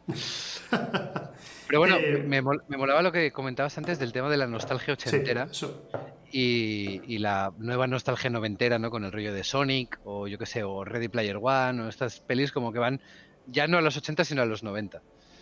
Sí. Yo creo que ahí el, el- el target eh, evoluciona siempre como con, con una misma diferencia de edad hacia la época a la que quieres emular. Entonces, si el target de ahora crece en los 90, van ahí. Y en la música pasa igual. En la música pasa exactamente lo, lo mismo. A la que, yo qué sé, lo está petando. Siempre son como una corriente y una contraria. Si lo está petando, pues el revival rock, de repente te entra eh, el disco y el funky y el no sé qué. Si lo está petando la electrónica, de repente te entra el indie y, y- y todo lo que hay por en medio, ¿no? Es como reaccionar, igual que el gótico, el románico y todas estas corrientes antiguas, pero Sí. sigue pasando lo mismo. Y con las décadas pasa igual. Ahora de repente, eh, el año pasado surgió la de The Weeknd, esta de Blinding Lights, que me parece la mejor canción que se ha hecho de los 80 fuera de los 80. Sí. Y, y claro, y de repente te abre una puerta que muchos cogerán, muchos tomarán esa puerta y empezarán a hacer nostalgia ochentera, como ya se estaba haciendo hace tiempo, y habrá gente que diga, no, portazo, ahora lo que lo peta son volver a hacer lo que hacían Joy Division, o lo que hacían, yo qué sé, Deftones, o me, me invento, ¿eh? Pero, no sé, yo creo que es como una consecuencia lógica de cuando evoluciona tu target, Sí. si, si tú eres director de cine o eres una banda de música, intentas saciar un poco también ese, ese target, poco, intentando claro. saber de dónde viene. Y a nivel de cine, ya te digo, no tengo tanta idea porque últimamente no estoy viendo mucho, mucho cine nuevo, pero por ejemplo, Thor Ragnarok es eso, es nostalgia ochentera a cascoporro. Totalmente. Y luego, y luego te sale Capitana Marvel, pues noventas. Sí, sí, sí, sí. Ya el Capitana Marvel tira más por los 90, pero no es tan efectivo porque creo que lo explotaron mucho más en, en Thor Ragnarok, pero muchísimo más. No es tan efectivo porque al fin y al cabo en Capitana Marvel es un contexto. En Thor Ragnarok no es el contexto, el contexto Sí. es el futuro. Sí. sino que lo- es ya el, el meme. Capitana Marvel es como, sí, estamos en los 90 y mm, Samuel L. Jackson es joven, pero no hay ese constante meme noventero. A no ser que salga, creo que saca una camiseta de Nirvana o algo así, pero vaya. Sí, saca- detallito, un detallito. Tampoco, o la de Han Solo, por ejemplo, la peli de Han Solo, es, también tira mucho a cosas ochenteras. Con toda la, Sí. el arte que llevan los villanos o... El asalto al tren, que. Bueno, El asalto al tren. Eso no está en ochentero, pero sí, al, al western en general, ahí también tiran mucho. Sí, exacto, Eh, Bueno, el Mandaloriano, por ejemplo, ahora mismo, no sé, no sé si has visto algo, pero es un, es un western prácticamente, No. con episodios autoconclusivos que va de. eh, ¿a, a dónde nos llevará ahora el Mandaloriano? Pues nos lleva a un planeta. eh, en el que ya ha estado todo el mundo antes en Star Wars, como es Tatooine. Ah, otra vez Tatooine, ¿vale? Tiene que pasar todo el mundo por Tatooine, tío. Me, me mundo, eso. todo el mundo. En todo Leí un tweet que decía, Tatooine es Madrid. O sea, cualquier noticia es como, hay un terremoto en Granada, uf, se sacude una ciudad a 400 kilómetros de Madrid. Sí. Tatooine es Madrid, tiene que pasar todo por ahí. Están obsesionados. La... Bueno, el Mandaloriano No. es, una, es una serie que no sé si... No le has echado ni el vistazo, ¿no? No, no, no, no, no, porque me la quería pegar de golpe, en plan, consumirla en dos días, pero no he encontrado el momento todavía. Y ya me spoileé el- el- la escena final con el cameo final, me lo spoileé por Twitter. Sí. Y eso no quita que no me la vaya a pegar igual, pero, pero como que le, le he perdido un poco ya el, el hype. Me la Sí. pegaré igual, ¿eh? pero Es interesante. La serie está, está guay, está curiosa y entretiene. Y, y usan una tecnología que flipas para grabar que, que solo se había usado en el cine una vez. Está- lo de las ro- retroproyecciones esas, Sí, o retrocopias, pa- no sé. Pantallas LED gigantescas que rodean todo. Exacto. Es lo que usaron. Yo, por ejemplo, soy tan, tan friki que igual no me veo dos capítulos seguidos del Mandaloriano porque digo, uy, van a ser dos horas pendiente de- del ordenador o de la tele. Sí. Pero luego en- entro en un canal de estos de eh, cómo se hace esta escena de no sé qué, ¿sabes? Como los canales de divulgación de cine. Sí. O analizamos esta escena del diálogo entre este actor y el otro. Y estos canales de YouTube, normalmente de Canadá o de Estados Unidos, que analizan el guion, los efectos, eh, cómo se graba, cómo se hace, las tomas falsas. O sea, me lo veo todo menos la, la serie o el producto en sí. Es como, en vez de gastar tres horas en ver la serie, gasto cuatro y media en ver cómo se hace. Y luego me quedo tan ancho. A mí me, me gusta mucho también ponerme a ver ahí un poco a aprender, ¿no? Digo, bueno, yo no, no pude pagarme los estudios, pues voy a intentar ver cómo es un rodaje más o menos mirando estos Claro. vídeos. Y, Claro, claro. y me, me mola mucho eso, tío. me- son detalles ahí. Y bueno, lo que usaron para el Mandaloriano, el Mandaloriano pues va a ser. Yo creo que va a ser igual que cuando en 300 eh, pusieron todo croma, que en realidad no fue la primera vez, pero fue la vez que resultó más exitosa. La vez que Sí. se hizo por la primera vez fue en Sky Captain y El Mundo del Mañana, que la, la película prácticamente de forma. En su, creo que sí, completamente se hizo en croma. Y es, es curiosa, es una peli curiosa y tiene una historia con. Si te gusta un poco el tema de eh, los entresijos de Hollywood y de qué ocurrió eh, durante el rodaje de esa película y después, es muy interesante lo que le pasó a, a la pareja de directores que estaba haciendo esa película, que fue revolucionaria, que, que lo- se, la pegó en taquilla, pero fue una revolución en el cine. Y sin embargo, no volvieron a hacer nada. Eh, Como, como Waterwall.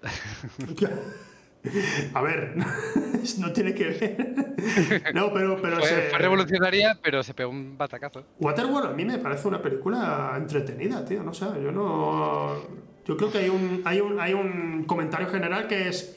Eh, A ver, que si no te gusta por, porque tú dices, no, no me gusta por tal y tal. Vale, lo entiendo, yo lo puedo entender. Pero hay gente, yo, yo he conocido a gente que me dice, es una mierda. Digo, ¿por qué? Y dice, "Mm, tío, No es, sé, muy, es lo- muy rara, es muy rara. en el agua, tío. Y digo, ¿pero, pero la has visto? ¿Acaso sabes de lo que hablas, tío? Ya, ya, ya. Eh, No, yo, yo, ah, hacía el meme como de que eso, de rodar en platos inundados, Sí, el- bueno. el- que fue la, la peli más cara de producir de, Sí. de su época y que luego se comió un se, Se comió comió un torrado auténtico a nivel de recaudación y de crítica. sí. Pero bueno, no es que tenga una crítica elaborada contra ella, simplemente más por el meme. Ya, ya, ya, Bueno. claro, claro. La, la de, la de Sky Cat Time no era. O sea, sí gustó medianamente en la crítica y en la taquilla pues se, se la pegó. Pero la verdad es que precisamente como habían usado todo con croma, Lo que ocurrió fue que pudieron permitirse tener a Jude Law, a Gwyneth Paltrow, a Angelina Jolie como cabezas de cartel. Eh, eso de todas formas no sirvió porque todos estaban... Yo creo que tampoco la tecnología había avanzado lo suficiente para que no diera vergüenza lo que estabas viendo. Entonces hay escenas que están muy bien hechas, pero otras... Ah, ya, ya, te, ya, ya te ves la trampa y ves el cartón. Eh, bueno, de hecho, si vas por la época, incluso 300, que fue cuando empezó a aceptarse ya el cine hecho prácticamente eh, en su completidad con, con croma, eh, la ves a día de hoy y tú dices, buah, tío, cómo canta la sangre que desaparece en el aire, el cartón piedra de las rocas. Sí, pero ya busca eso. O sea, no, no es una peli que esté pensada, creo yo, para envejecer bien. Por ejemplo, el otro día vi Desafío Total la vimos aquí en casa. Es como, hostia, obviamente canta que flipas, pero era, era el era el top que tenían en aquella época. No puedes compararlo con lo que hay ahora. Pero en cambio 300 era como era como el top que tenía en aquella época, pero tampoco estaba pensado, creo yo, al menos imaginado como para que para que pienses en el futuro, hostia, se podría haber hecho mejor, sino un poco como la otra, como con lo mejor que tenemos ahora es esto. Y aparte, como es la idea original era plasmar viñetas prácticamente como si fueran stories, eh, logra ese efecto. Luego, evidentemente, que canta a las mil maravillas. Ese es el asunto que, que, para lo que, o sea, lo que lograron hacer para entonces fue increíble, pero es lo que tú dices, que sencillamente dijeron, bueno, vamos a intentar hacer la película con lo que tenemos, pero no vamos a intentar crear una tecnología aquí, por ejemplo lo que he dicho de la sangre ni nada, solo vamos a, vamos tirando para adelante en muchas de esas escenas. Y y se nota especialmente porque desde entonces le dieron un, título a, Zack Snyder en los siguientes trailers que era del visionario director Zack Snyder. y creo que le vino un poco grande y, él mismo ha sido víctima de que le hayan puesto ese título. Claro. Es, eh, se me ocurren, por ejemplo, películas que sí, que no son desconocidas, son, son clásicos ya, que sí que crearon tecnología porque si no, no se podía hacer lo que querían hacer. Me viene a la cabeza Jurassic Park, con los modelos de dinosaurio a tamaño real y en maqueta. Y que es una película que tú la ves hoy en día y dices, joder, qué bien hecha está. Sigue estando muy bien. Y, y la trilogía original del Señor de los Anillos. Cuando mm, Peter Jackson dice, necesito recrear una batalla con 200.000 personas, se inventa una empresa, y, ya tenía a, Industrial Light and Magic trabajando con ellos y tal, pero se, se inventa eh, Weta o Weta, Digital digital para que puedan hacer lo que necesitaban en ese momento. Y eso sí, que me parece mucho más encomiable que el visionario director Zack Snyder de los cojones. date cuenta de que al mismo tranquilo, date cuenta de que al mismo tiempo, al mismo tiempo, estaban las Wachowski haciendo Matrix. O sea, es que vaya, vaya, añazos. ¿eh? Vaya añazos, ¿eh? Para, para hacer. Joder, macho. La, del Señor de los Anillos, me, han dicho antes que, si te he preguntado por el Señor de los Anillos, ya, ya me lo había. Y, lo he querido guardar un poco. Eh, ¿Quién lo ha preguntado? Eh, no recuerdo. Yo que si alguien ha dicho. Le has, le has preguntado ya por el Señor de los Anillos. A mí, el Señor de los Anillos es mm, una trilogía súper importante en mi vida, ¿sabes? igual. Eh, recuerdo cuando mis padres fueron a ver la, la primera al cine y no me llevaron, tío. No. Lo consideraron como. No, no sabíamos que te iba a gustar. Digo, yo, yo tenía bastante interés en verla. Y cuando salió. Creo que yo, por entonces, para alquilarla, la tenía en VHS. Cuando salió, eh, prácticamente en el día que tuve de alquiler, la vi tres veces. Y, y dije, a las dos torres me vais a llevar porque esto me está flipando. Exacto. Eh, qué evento, tío. Recuerdo. E-, esas cosas, tío, fue, era la primera vez que yo viví algo así. mi tío, mi tío llamando, mi tío llamándome para el, para el retorno del rey. Mi tío nunca me llama. Me llama para el retorno del rey y me dice: eh, Ezequiel, Ezequiel, escúchame, eh, estoy comprando, estoy en el cine para comprar las entradas para el estreno de, del Retorno del Rey. ¿Vais a venir los cinco? hombre, claro, Cuento contigo. Eh, los cinco, vale. En total somos 27 personas ya para... para digo, ¿en serio? 27 personas. Y fuimos toda la familia, todos, o sea, nunca nos hemos, no hacemos ni comidas familiares ni nada. No somos, no somos así, somos de vernos, nos queremos mucho, pero ya está, eh. ¿sabes? ¿No? Y, y, y, pero sin embargo, para ir a ver el Retorno del Rey nos reunimos todos, tío qué maravilla. Es, precioso. lo único que ha pasado similar ha sido Endgame o Infinity War. Creo yo. Creo, o, las últimas de Star Wars, depende de en qué momento te pillara. Yo con el, con el Señor de los Anillos me pasó una cosa y es que mi, mi madre, cuando yo tenía 10 años, no me obligó, pero me dijo, léete este libro porque ha sido un libro muy importante para mí, es fantasía medieval, yo por aquel entonces coleccionaba Warhammers sin tener ni puta idea, y me dijo, pues todo esto viene de, este, de esta novela, de estos cuentos, etcétera. Entonces yo tengo toda la colección de Tolkien gracias a, a esa herencia recibida. ¿Qué pasaba yo cuando, cuando me enteré por la radio que se iba a hacer una película? Porque ya había una peli de animación que me había sacado del videoclub y que no me gustó. Dije, menuda mierda. Pero entonces un día en la radio, no me acuerdo, volviendo del pueblo en coche o lo que fuera, escuché en la radio que iban a hacer eh, una trilogía pie derecha y tal. Entonces yo recuerdo ir a las clases de informática de mi instituto o de mi escuela y entrar en lordoftherings.com, bajarme todas las imágenes, todas las imágenes del set de grabación, todos los personajes, todo el casting que no conocía nadie, bajármelo todo en disquetes, verlo en casa, o sea, crear un hype a un nivel que no se había visto nunca. Y luego cuando en, en Antena 3 o, creo que era Antena 3 dijeron vamos a proyectar lo típico que hacen ahora de tres minutos en exclusiva que era cuando cuando cuando se cierran la tumba de Balin en Moria y aparece el troll. Pues esos tres minutos que aún no estaban ni, ni, acabados de montar porque era como una versión que aún le faltaban de pulir efectos y música yo los tenía grabados en VHS y me los veía cada semana. Cada semana me ponía esos tres minutos me sabía los diálogos la música todo o sea, y entonces cuando, cuando se. O sea, pero friki nivel extremo. Cuando se estrenaron las pelis, y fui al estreno de todas varias veces. O sea, varias veces el mismo día, varias veces la misma semana. No quería que se me pasara nada. Y cuando salieron la versión extendida en DVD, me las compré. Bueno, las pedí que me las compraran para mi cumple todas. Y me he visto todas las pelis versión extendida más todos los extras. Me he leído el Silmarillion como cinco veces, El Señor de los Anillos en la trilogía original como 15. O sea, ahí es cuando realmente me toca algo que digo, es lo más importante que ha habido a nivel de, cultura que ahora puede ser mainstream o menos mainstream o lo que sea, pero más que Star Wars, más que Batman, más que cualquier otra cosa. O sea, El Señor de los Anillos ha sido un fenómeno increíble. Y son unas pelis que aún a día de hoy te pegas una maratón con los colegas y las disfrutas, te emocionas, te sabes, eres el típico que interrumpe y dice, esto lo grabaron así, aquí se rompe el dedo, aquí el otro está hablando en no sé qué, estos que van a caballo son tías con barba postiza, o sea, es como el trivia, es que todo el mundo me mira y me dice, eres un pesado, cállate, por favor, déjanos ver la peli. Pero sí, sí.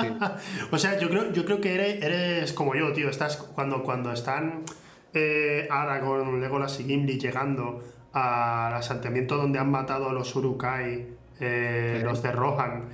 Y, estás, yo, yo es que también, tío, hace poco, mira, le puse las pelis a mi cuñada, que tiene ahora mismo pues 10, 10 11 años, y les, les está encantando.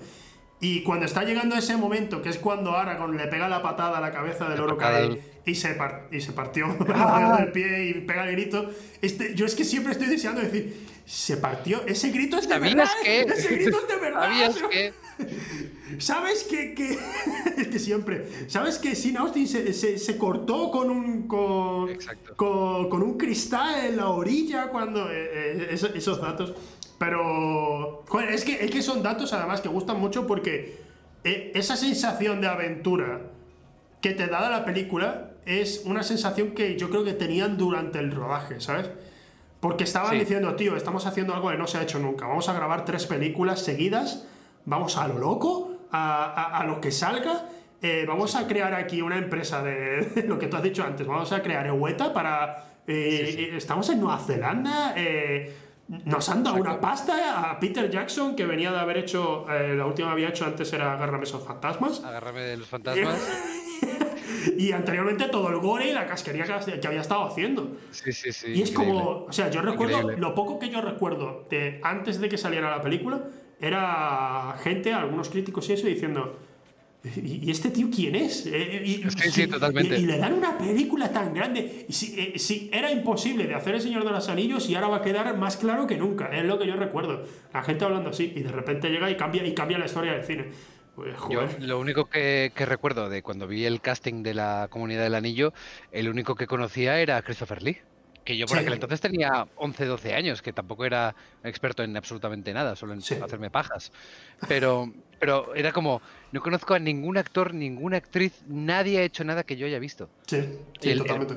obviamente con una cultura de niño de finales de los 90. O sea, no había internet, o sí que había, pero había que ir a la biblioteca o pagar por él. Y, era como, vale, sí, Christopher Lee, pero el resto son randoms. ¿Quién coño es Aragorn? ¿Quién coño es Legolas? ¿Quién coño es Boromir? Y claro, ahora lo ves en perspectiva y dices, madre mía, vaya, vaya experimento. No sé si viste cuando en la, durante el confinamiento se reunieron en una llamada de Zoom, empezaron a contar anécdotas en el canal de no sé quién. Joder, yo lloré, tío. Yo lloré viendo esa mierda, te lo juro.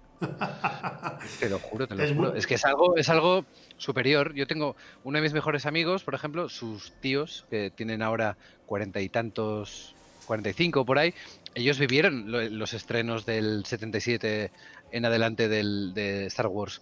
Para ellos, es lo que tú decías, llaman a toda la familia y dicen, vamos a comprar entradas para el episodio 7, eh, somos 15. Para ellos es ya forma parte de su cultura, de su relación entre ellos. Para mí, Star Wars no, para mí es el Señor de los Anillos. Ya, a mí, a mí también me pasa un poco lo mismo. Yo, yo Star Wars, recibiéndola obviamente, eh, pero sin embargo mi trilogía favorita de pequeño era Indiana Jones, era la que más... Eh, eh, yo quemé el VHS de La Última Cruzada, que era mi favorita, y creo que mi absoluto odio por los nazis también viene de ahí. Y... Ah, Qué bien, ¿no? Qué bien. Todo, perfecto. Pero me mm, crecí con, con, esa, con esas pelis y Star Wars era como algo que iba lateralmente y decía, me gusta Star Wars. Y es una saga en general, por eso, por eso cuando han salido las últimas, eh, cuando salió la séptima, había varios amigos que decían, pero es lo mismo que la cuarta, tal. Y digo, sí, pero bueno, me ha entretenido, no pasa nada. Son... Yo siempre llegaba a, lo mismo, que es, son pelis para hacer juguetes, tío. desde, quizás la primera trilogía sí fue innovadora, pero después de todo eso son películas que dicen, tenemos que hacer algo con esto, vamos a hacer juguetes. Y especialmente desde que entrado de Disney, no buscan crear algo nuevo, que al menos George Lucas con el episodio 1, 2 y 3 quizás fallaba en algunos aspectos, pero siempre llevaba a algo nuevo. Y séptima, octava y novena nos lleva a lo que estábamos hablando, nostalgia. Nostalgia, no nos vamos de ahí. Totalmente. Y entonces con... Venga, El, cameo innecesario del personaje secundario de la que sale en el Retorno de los Jedi, sale 20 segundos y aquí te lo ponen... en, el, Mandaloriano, en el Mandaloriano precisamente, yo estaba viendo la primera temporada y digo, ha estado guay. Y cuando empezó la segunda, eh, recuerdo que estaba viendo un episodio y sale una chica, una, una, señora, y digo, vale, es señora, vale. Pero en Twitter estaba la gente como, wow, ha salido Bambas Flicker. Ha salido Bambas Flicker, tío. Digo, ¿Bambas Flicker de qué es? Ah, Bambas Flicker es un personaje muy importante de una serie que está basada en, los, en, las guerras clon de no sé qué. Sí, la de animación, la de Clone Wars. ¡Bambas Flicker! No, no, se llama así ni mucho menos, pero imagínate. y, pero así todo el rato. ¡Oh, mira! Ya ha salido tal. Y, la segunda temporada de repente es como. ¡Ey! Eh, es ese personaje que salía 30 segundos en Star Wars en una de las naves. ¡Ey! está! Y, ya lo último, lo último es el último cameo, no, no voy a decir por si acaso, pero ya es descarado. Es como, tío, tenéis que, tenéis que tirar de lo mismo, tío. Es que tenéis que tirar, si no, no, no avanzáis. Y me da un poco de rabia. Que funciona, obviamente. Sí, claro que va a funcionar. Es como, tío, ha sido el recurso más fácil del mundo. Igual que en el Hobbit. O sea, la trilogía del Hobbit para mí es un. Con todo lo que adoro Star Wars y adoro la obra de Peter Jackson en la primera trilogía, eh, fui incapaz de terminar de ver la segunda del Hobbit. Es que no sé ni cómo se llama. No, pude acabar la segunda. La desolación de Smaug. Em- y no he podido ni empezar la batalla de los. De los tres ejércitos, o como se llame. O los cinco, ¿no? Los cinco ejércitos. Ah, he, dicho, tres, eran cinco, no me acuerdo. es la que menos recuerdo, pues la verdad es que es la que menos he recuerdo. Sido, he sido incapaz de, verla. O sea, es que no quiero, no quiero quedarme con ese sabor de boca. Es, es un, palo, es un palo. Yo entiendo, yo entiendo porque yo. Eh, a mí me gusta ser abierto con el cine, pero la verdad es que diría que la saga, la trilogía que ha sido más importante en general, que antes dije Indiana Jones cuando era pequeño, pero cuando fui creciendo, El Señor de los Anillos fue lo, más bestia que, que, llegué a ver en cines. Mm. Y, eso a mí, pues, me, afectó, me afectó con, con bastante dureza. Y claro, cuando de repente vi el Hobbit, yo me vi venir un poco lo que iba a pasar, porque Peter Jackson quería hacer una película, luego dijo, bueno, esto si queréis lo hacemos en dos, y el estudio va y le dice, hagámosla en tres. Y, hagámosla en tres. y ya ahí, pues tío, o sea, como, es que esto no va, no, no va a salir bien. Y digo, bueno, pues tío, piensa que esto es un reinicio. Esto es otra cosa, así que piénsalo así. Y viéndolo así, pues digo, mira, pues la primera y la segunda me entretienen, son películas están guay, pero ni mucho menos llegan al nivel de lo que fue... Hostia, pues te admiro por haber logrado ese nivel de abstracción, de decir, oh, me lo tomo como... Es como ver, pues eso, el episodio 7, 8 y 9 y te lo tomas como una aventura nueva, con personajes nuevos y tal. Pero claro, es que no puedo abstraer de, que todo es una referencia a algo que ya está hecho. De hecho, el, asunto, el asunto es que es mucho más eh, duro, creo yo, con el Hobbit que con los episodios 7, 8 y 9, porque al menos de los episodios 7, 8 y 9, lo que había escrito era lore en libros, en videojuegos, en tal, en cual, pero no había nada establecido de... Eh, estos serían los episodios 7, 8 y 9. Con, el, Hobbit, con el Hobbit pasa algo distinto, y es, está escrito el libro. El libro está ahí, y de repente vas, Claro, claro. Y, vas a sacar del, libro, del más corto, vas a sacar tres películas. Y claro, eso ahí. Yo creo que Peter Jackson todavía tiene que estar pegándose patadas por, porque no pudo hacer lo que él quería hacer realmente. Que, que, joder. Entiendo que hay un fallo, hay un fallo también a la hora de, de. En cuanto a la dirección y el uso del CGI, que.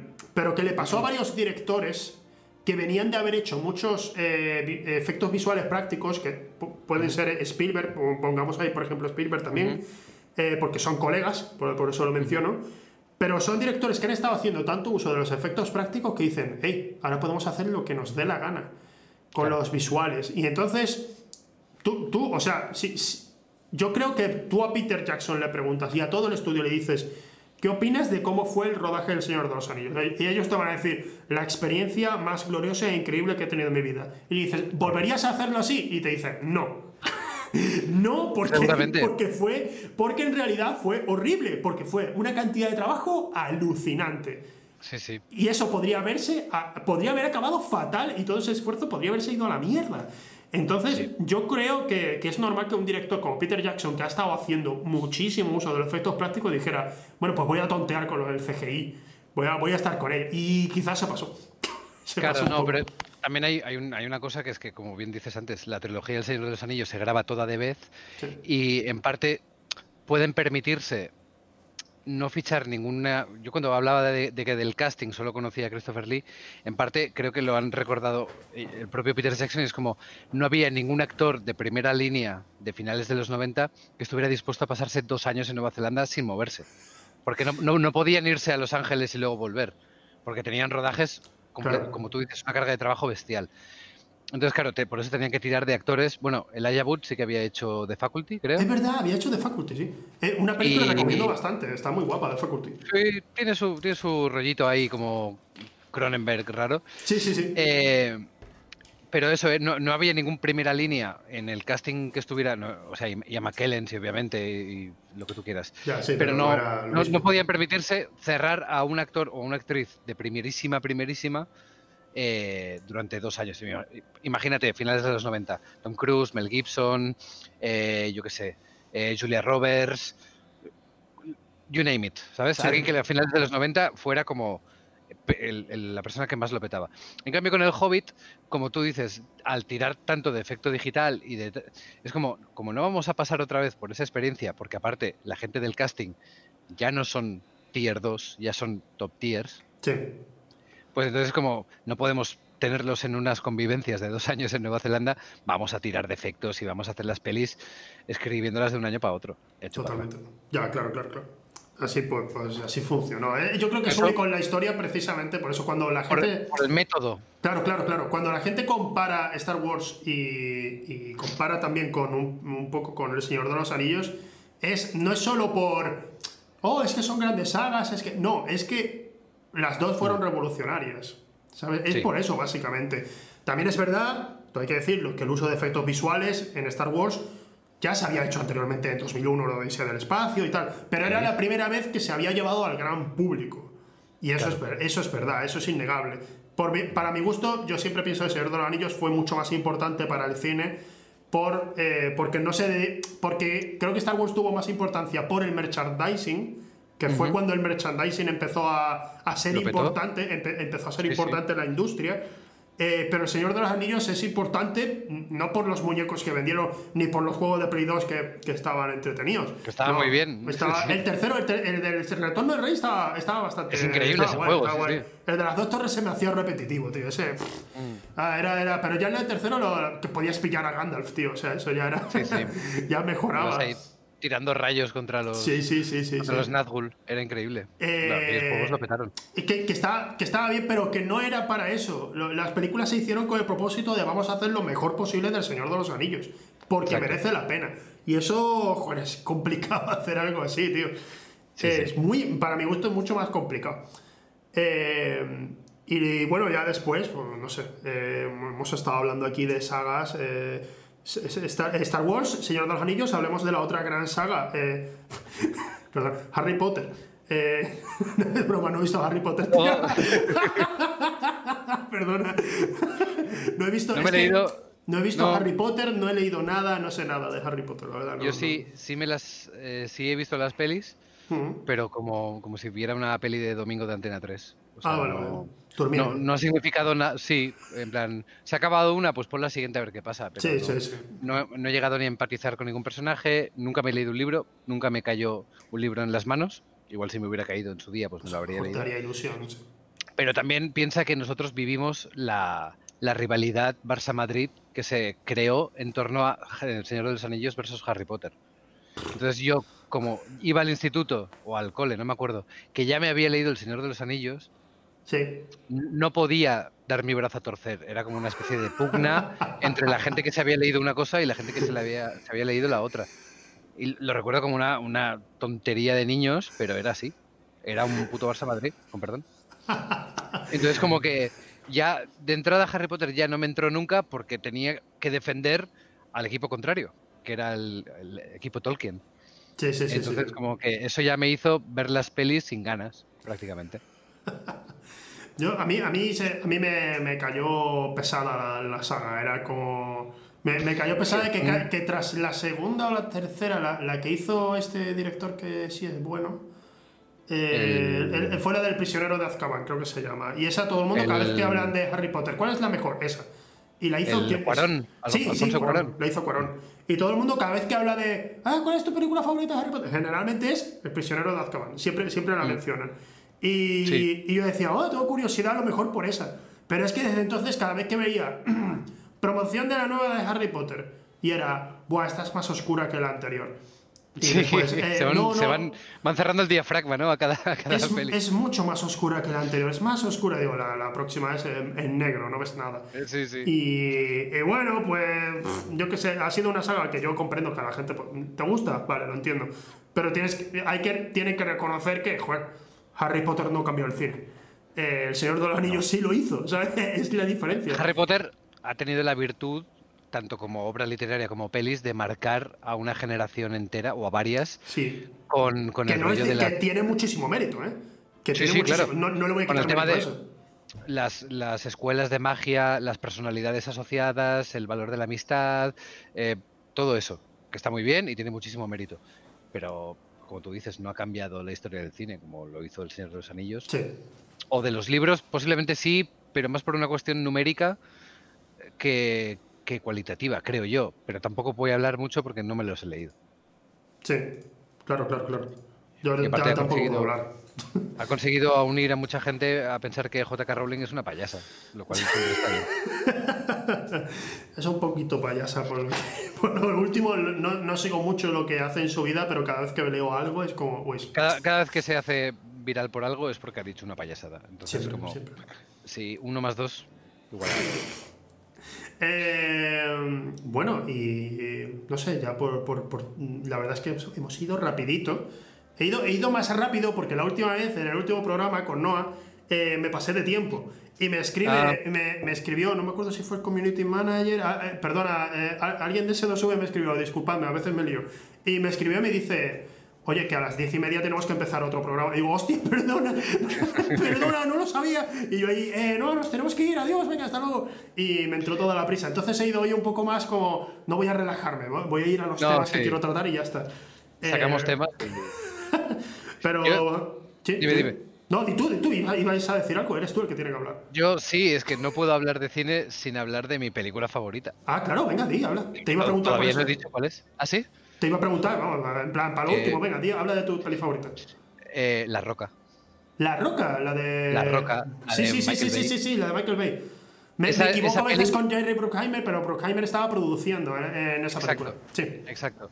Es Michael Bay, es eh, Harry Gregson Williams haciendo la banda sonora con Hans Zimmer.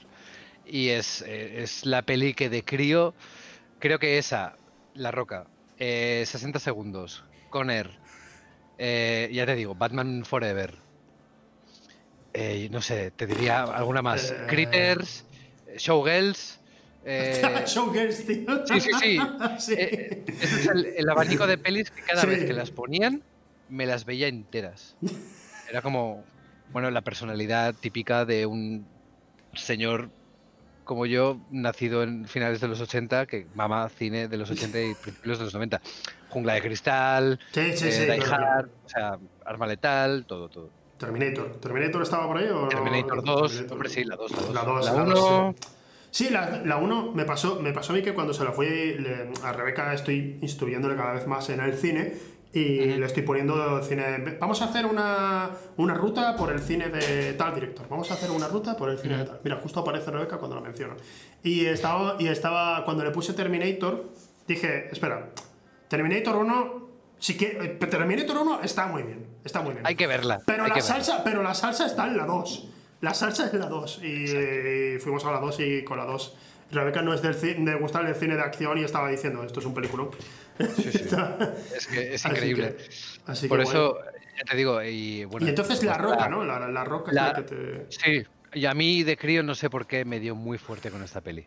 Me dio muy fuerte, o sea, los personajes, el carisma, eh, la banda sonora me flipa, o sea, aún hoy me la pongo para, yo qué sé, para jugar o para limpiar la casa o para ir por la calle y motivarme. Sí, La Roca es, es ese fenómeno cinematográfico que no logras explicar por qué, pero te ha tocado de alguna manera que no te han tocado pelis muchísimo mejores claro, claro, claro, claro. o peores. Pero es como todo el mundo tiene ese, mm, eh, ¿cómo se llama? Eh, ese guilty, guilty pleasure. Eh, sí, bueno, para hacer culpable, ¿no? Yo, Sí, yo no creo, yo ese- no creo en eso, tío. Yo no creo en eso. bueno, no sé, me eso, gusta. tío. Lo pienso más como un, como un chiste, como el Sí. hecho de, yo qué sé, pues si dices, hostia, me encanta, yo qué sé, los chunguitos, pues Sí, sí, no sí. irónicamente, me invento, ¿eh? ya, ya, ya, claro, claro, claro. Mira, es voy- como te- algo que en principio... Te voy a dejar un momentito, habla solo. Ahora vuelvo. Ah, Habla, responde a la gente. Ahora vuelvo. no tardo. vale, pues espera que abro, abro el Twitch y leo aquí qué dice la gente. Dice Josan, no es flipa que Parque Jurásico a día de hoy siga siendo algo increíble. Pues obviamente, lo hemos comentado, es una película que no envejece y, está todo bien en esa peli. SV Sports, yo tengo ese mismo pijama, eh, la bata de Chewbacca. Eh, ¿Qué más? Eh, conocí a Orlando por Black Hawk Derribado, que sale dos minutos. Otra gran peli de, de guerra y de banda sonora de estas míticas de Hans Zimmer. Sí. Yo no, no la había visto. Guillem, hombre, Guillem, no sé de qué hablas, pero estás hablando de ti. Tengo pendiente esa peli, claro, esto ya sin contexto. Sarandonga. Estoy contigo, gracias Bulbasaur, no sé de qué estarías hablando. Tom Hardy se la saca, hablábamos de Batman, cosas de Huelva que a nadie le importan. Un Bermud con Richie, programa de entrevistas, ah, pues sí. ¿eh? Iba, a hacer un día, hola Rebeca, iba a hacer un día eh, un Twitch desde el bar. En plan, imagínate que soy un camarero que te está dando la chapa. Estaría divertido. Eh, algún día lo haremos. ¿A qué se dedica todo esto? Ya lo hemos hablado. Ritchie es el director. A ver, algo a destacar del cine español para tu gusto. Eh, me gusta mucho. Mm, No soy mucho de cine español, pero me gusta mucho Alex de la Iglesia. Los inicios, por supuesto. Y. Sí. Te, Y- te- te- te escucho. Disculpa. Tengo, un problema, tengo un problema en los cuatro programas. En los cuatro programas siempre me pasa que a los últimos 15 minutos me estoy meando encima. No sé qué me Hostia. ocurre, no tengo ni idea de qué me ocurre. yo orino debidamente antes de comenzarlo, pero no sé, creo que es porque bebo agua para la garganta, voy bebiendo agua, voy bebiendo agua y al final me estoy meando encima, tío. Y tengo que, y tengo que inventar algo para, para justo antes de terminar una pequeña sección de, oye, mira, para que dos minutos para poder llamear. Eso me pasaba mucho cuando actuábamos en directo con, con Haciendo la Mierda eh, en el Visto lo Visto, que era el programa que se hacía aquí en Barcelona, sí. con Valentín San Juan. De hecho, Tous Carapoyen estaba en ese programa, estaban Monjas, también estaba Low, que de hecho la sección de Low fue lo que hizo famoso el programa a nivel ya de todo internet. Pues ah, nos pasaba que el programa estaba patrocinado por Estrella Damm. Entonces, todos los, los, colaboradores del programa teníamos neveras llenas de Estrella Damm, o de Moritz, no me acuerdo, creo que era Estrella. Pues antes de subir al escenario nos torrábamos tanto que hubo alguna vez que en mitad del escenario, 10 minutos teníamos para hacer nuestra sección, pues dos me los pasaba yendo y volviendo del baño. fatal, fatal. la, la, vejiga, oh. la, vejiga, escénica, que, mal lo pasé. Yo no lo entiendo, pero si yo, o sea, yo estoy acostumbrado a esto. Es sencillamente que, que para este programa en particular me, me, empiezo a mear siempre, ¿no? No sé, algo tiene. Ese 2V me, tiene algo aquí, ¿te imaginas? Ese 2V de alguna manera me provoca que me orine. Exacto. Eh, tiene una estática aquí, como el. Estabas, querías hablar de La Roca un poco, querías hablar. Película mm. que yo, por mi parte, puedo decirte sinceramente, no la recuerdo mucho. Recuerdo que era eh, bastante divertida, era una película muy entretenida pero no recuerdo no recuerdo mucho más, aparte de, de las escenas míticas que, que tiene en particular la, la peli, pero no, no recuerdo no, mucho. Es que tampoco quería mencionar nada en concreto. Era ah, vale, vale, era como para decir. sacar el tema, ¿no? Como pelis con esta especie de placer culpable que, que nos han marcado. No, eso, no hay placer culpable. por ejemplo, por ejemplo, has mencionado antes eh, Indiana Jones y la última cruzada, pero es que eso ya va muchísimo más allá. O sea, eso es la conclusión, creo que es la última, ¿no? De la primera. de la primera trilogía, sí, De la primera trilogía, por decirlo así. Es la conclusión de una cosa que es eh, increíble. Entonces, claro, yo me voy un poco más a lo, a lo cine palomitero que te, que te pega, te pega por algún motivo y dices, me cago en Dios. Pero eso no, no hay un placer culpable, especialmente en La Roca. La Roca, que yo sepa, está bien considerada, ¿eh? La Roca está bueno. ¿eh? No sé, no, te voy a decir fue un éxito de crítica, pero que generalmente como película de acción está muy bien aceptada. Sí, eh, aparte tiene un casting muy bueno. Tiene a, Ed Harris haciendo de malo, tienes a Sean Connery, tienes a al grandísimo Nicolas Cage. Nicolas Cage, iba a decir Gary Oldman ahora. Exactamente el mismo. Son tan parecidos. Por ahí. Por ejemplo, ahora que, ahora que he dicho yo mismo Gary Oldman, el quinto elemento, me parece. ¡Ah, qué buena, tío! ¡Qué buena! Maravillosa, también de, época, de nuestra época, de críos. Y, ojo, ojo que, que, fue mucho antes de que Nolan. Mucho antes de que Nolan eh, arreglara toda una trama con el poder del amor, ya lo hicieron en el quinto elemento. Luke Besson lo hizo en el quinto elemento. Es verdad. De hecho, yo cuando terminé Interestelar me quedé con esa sensación. Digo, bueno, esto ya ha pasado en el cine anteriormente. Es como la, la serie aquella de animación del Capitán Planeta, que era como que todos tenían un anillo de un elemento. Y el final era el, poder del amor, pues era lo mismo. Sí, sí, de hecho, el quinto elemento eran las piedras aquellas que metían en una. y que se besaban ellos al final. Ahí en medio era el amor, era el que se besaban.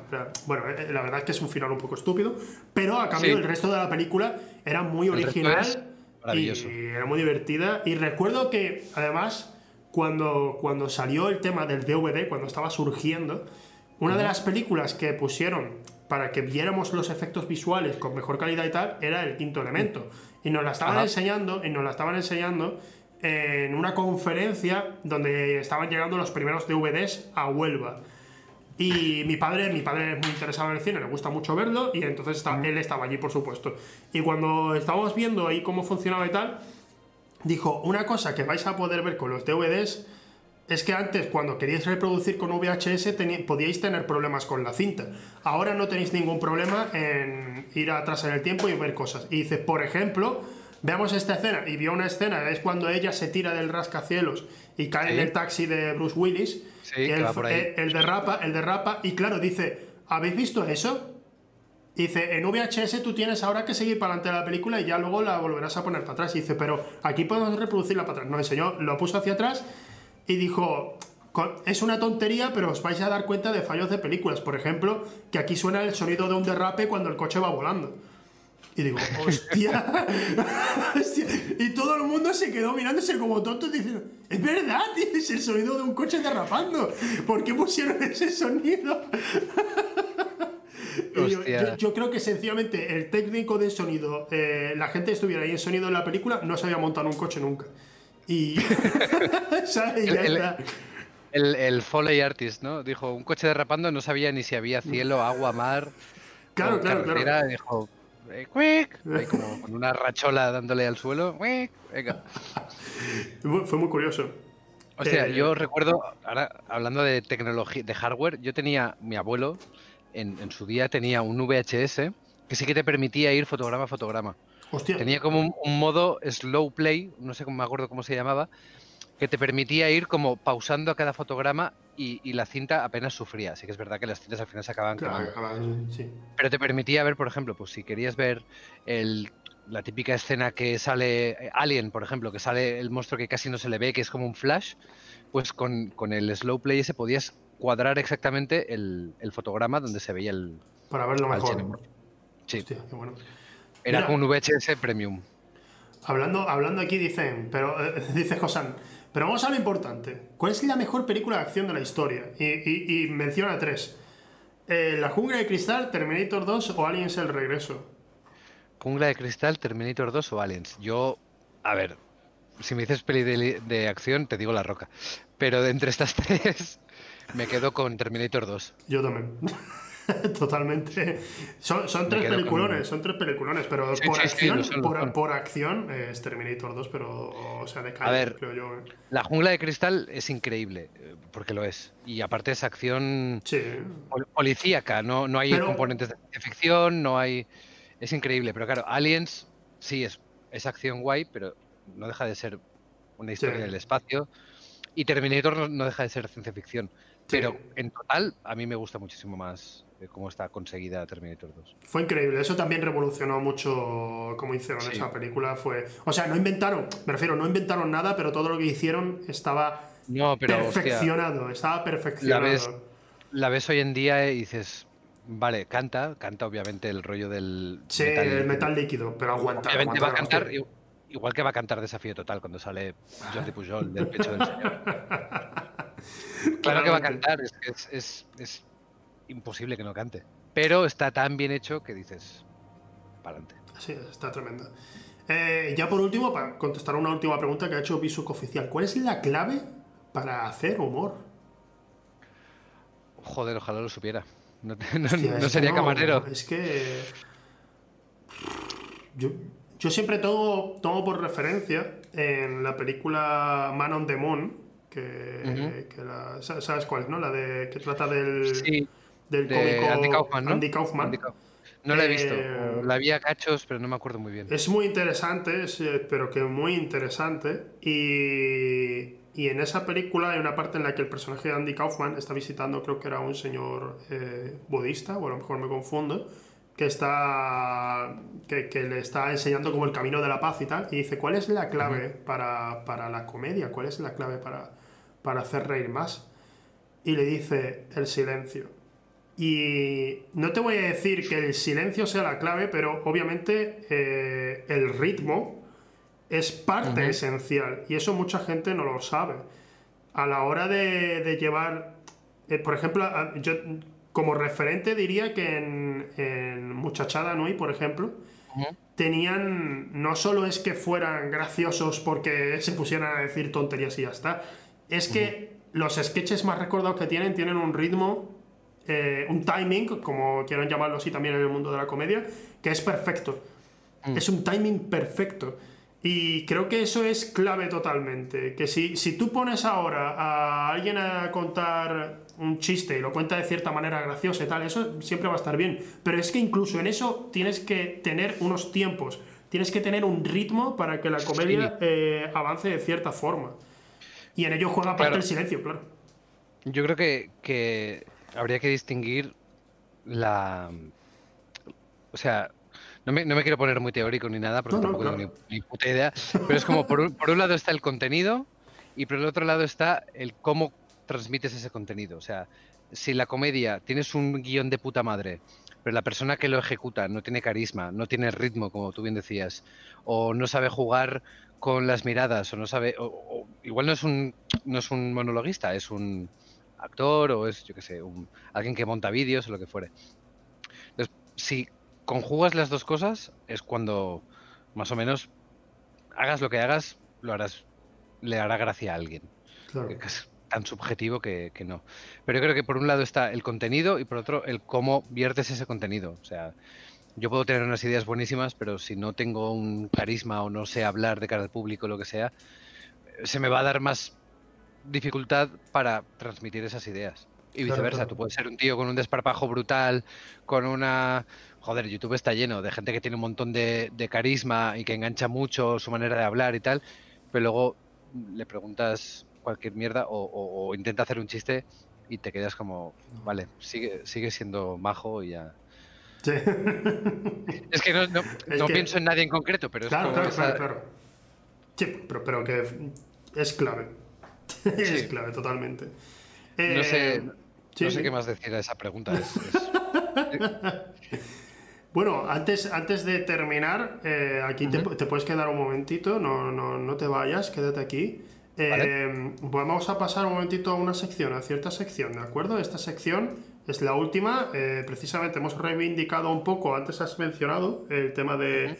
eh, mira, te vuelvo a poner aquí en pantalla, has mencionado el tema de los placeres culpables, que es Sí. algo en lo que yo no creo, es lo que te digo, yo no creo en los placeres culpables porque yo creo que sencillamente hay películas que, que llegan a cierto público y, y, a- y hay otro al que no, ya está. Y a veces ha ido por un público más en particular y ya está.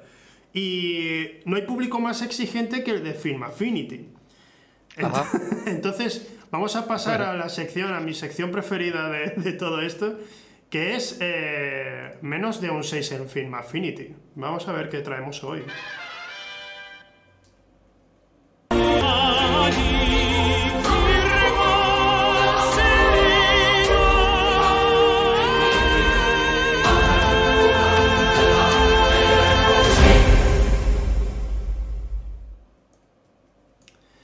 Vale, eh, ahora te vuelvo a poner audio por si quieres decir alguna tontería.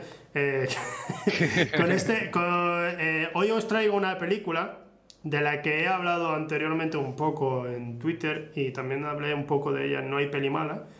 Y es una película que cada vez cuanto más pienso en ella, más me gusta. No te voy a decir que me guste muchísimo, pero, joder, me parece que, que hemos sido un poco injustos con, con este producto. Estoy hablando del Llanero Solitario. Una película... Ah, pues ya no puedo hablar contigo de esto. Es, es una película dirigida por Gore Verbinski y que creo que fue víctima precisamente de que venían de haber hecho Piratas del Caribe y mucha parte del público y especialmente de la crítica estaba esperando eh, otra vez eso, otra vez, venga, pues eh, un entretenimiento eh, de, ese tipo. Y de repente el llanero solitario, digamos que es un poco como más cruda de alguna manera, pero igualmente, a pesar de que tiene un ritmo demasiado lento, a mi parecer, es, es recomendable, tío, especialmente por su inicio, que, que es un inicio muy, pero que muy bueno, muy interesante.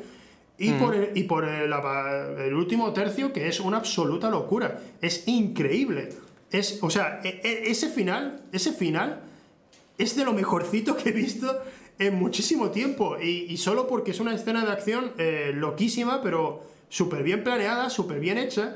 Todo gracias también a porque Gore Verbinski es un director que a, que a nivel visual tiene un control que ya le gustaría a muchos.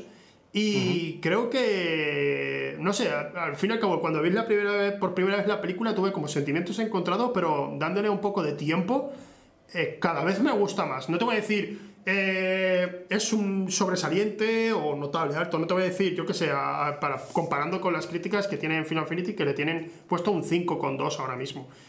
Mm, Yo considero que esta película es, debería, debería ser un poco más eh, reconocida. Porque es muy divertida y es muy entretenida. Y sobre todo, cuando, cuando tiene sus puntos álgidos, son, son puntos muy altos.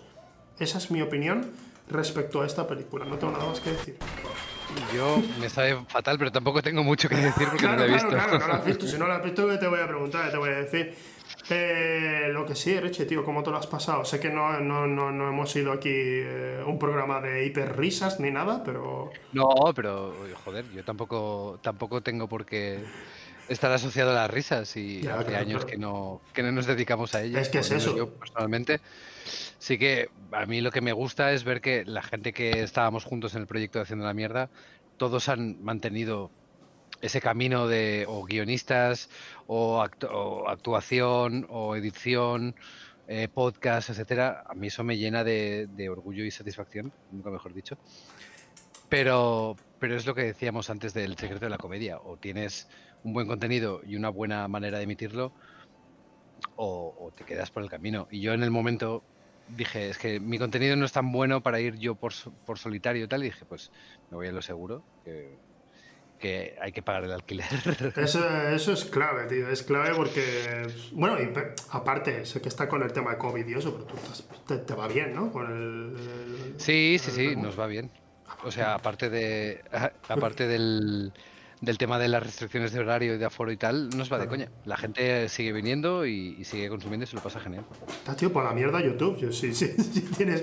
yo siempre, vamos, yo, yo siempre he comentado, y es algo que comento en mis streaming siempre. La gente dice, pero ¿cuál sería tu sueño? Y digo, mira, mi sueño, por supuesto, es, es alguna vez hacer cine, ¿sabes? Ese es mi sueño. Pero mi sueño después de eso es dedicar mi dinero a montar eh, una bocatería increíble. El, Ah, el- el sitio con los mejores bocatas, con los mejores del mundo, con, con los bocatas más locos, con las cosas más raras, lo tendría yo. Ese es mi Eso sueño, te- tío. Ahí estamos entrando nosotros, hacer bocatas de cosas guays. ¿Sí? Sí, sí, sí. Tuvo que ir para allá, tío. ya con las bravas me tenías. Yo es que no soy de beber, pero con las bravas ya estaba yo. "Mm, tienes mi curiosidad, pero ahora tienes mi atención. Tiene, tenemos bocadillos de, de platos de cuchara. Es decir, tú te imaginas un plato de cuchara como un pollo al curry, Sí. pues hacemos un bocata de pollo al curry, por ejemplo. Qué rico, tío. Mm, hombre, el Subway, no el cuando empezaron con el bocata de albóndigas, la gente empezaron a tomarlos por locos. Y sin embargo, es, Ah, eh, es uno de sus bocatas estrella. Así que vamos. no, pero eso, mm, tío, de pollo al curry, estoy a dieta, tío. al Déjalo, dejémoslo. Eh, bueno, sí, mejor lo dejamos para cuando, para cuando vengas a Barcelona Sí, y lo sí, puedas sí, probar. Pues, eh, lo tengo pendiente, lo tengo pendiente, ir a V de Bermud.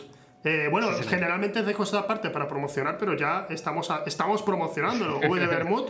¿Dónde se encuentra Bermud. Barcelona? ¿Dónde se encuentra el...? Eh, está en la calle Manso, número uno, en Barcelona. Joder, la verdad la es que es fácil de acordarse. Manso. Manso con Rocafort. En Ajá. pleno. En pleno. No centro, pero sí en, en una zona bastante concurrida. Pro- Probablemente estuve cerca, maldita sea. Que... no, pero, pero fue... Yo llegué allí a Barcelona cuando estaba la restricción de que no, ya no podía abrirse por la noche lo- los sitios. Fue justo en el momento. Entonces, yo los rodajes lo tenía hasta la noche. La noche era el único momento en el que podría ver a alguien y estaba todo cerrado, así que no... no Entonces era. Era imposible. Era, era mal momento, era mal Sí. momento, sí, porque igual nos cerraban a las 8 o las 9 de la noche, ¿no? Capaz. Claro, claro. Los bares. Y cuando tú salías ya no había nada abierto, toque de queda, todo. o sea, Sí, todo cerrado, todo estaba cerrado, así que nada. Eh, De normal- Tío, deja de tirarme cosas, gato, estúpido. ¿Qué haces, Cookie? Escúchame, que, que me, ha, que me ha querido tirar los muñecos. me ¿Qué, qué Yo- estás haciendo? Yo tengo la mía aquí. Sí. Si se ve. No la veo, ¿no? Ah, sí, sí, la veo, la veo. Ahora la reconozco, sí, sí, sí, sí. Ya la veo, ya la veo. Porque hecho, llevo, llevo todo el rato delante, pero Sí. está aquí durmiendo. le hago, la- hago zoom a tu cámara para que se vea. Y la... eh, eh, ahí está, ahí Ay, está. mierda, que me voy. Es que... Ahí está. Ahí está. Ay, qué bien se porta. ¿Por qué los nuestros no se portan así también? Porque le he dado de comer muchísimo antes de empezar. Le he Buena sobornado. clave. Qué buena clave, claro, claro, tiene sentido. Eh, Para que no me moleste durante el streaming. Claro, claro. Bueno, tío, Richie, muchísimas gracias por haber estado aquí. eh, Oye, un placer. Es un placer para mí, eh, porque lo que te he dicho antes, soy fanboy, así que encantadísimo de que, de que hayas estado aquí. Y, Ha sido un placer y, hostia, me lo he pasado muy bien. Gracias. Parece Will Smith en el hormiguero, ¿sabes? Como, Sí. yeah, yeah. Venga, chao. Me voy a la... es más o menos, o sea, ahora que Pablo Motos está confinado, nosotros tenemos que aprovechar, así que vamos allá. Bueno, eh, acepto el reto, ¿eh? Tampoco el hormiguero. ¿Qué han hecho esos? no, no me suena, son unos casmas. Exacto. Eh, Son los clonames. Bueno, muchísimas gracias al público por haber estado aquí. Muchísimas gracias a todo el equipo de S2V que ha estado aquí detrás ayudándome, como siempre, como son eh, Mireia, Nano, Raúl, eh, Jaime, a Joaquín también, ¿por qué no? A Joaquín también le doy las gracias. Y nada, much- eh, gracias a vosotros por haber estado aquí viéndolo. La semana que viene tenemos un programa muy especial. Y, y no voy a decir por qué, y a lo mejor no es ni especial. Yo mismo no lo sé, pero a lo mejor es un programa. programa. A lo mejor, ¿te imaginas? Cancelado por las bajas cifras que ha traído Richie Naval. El-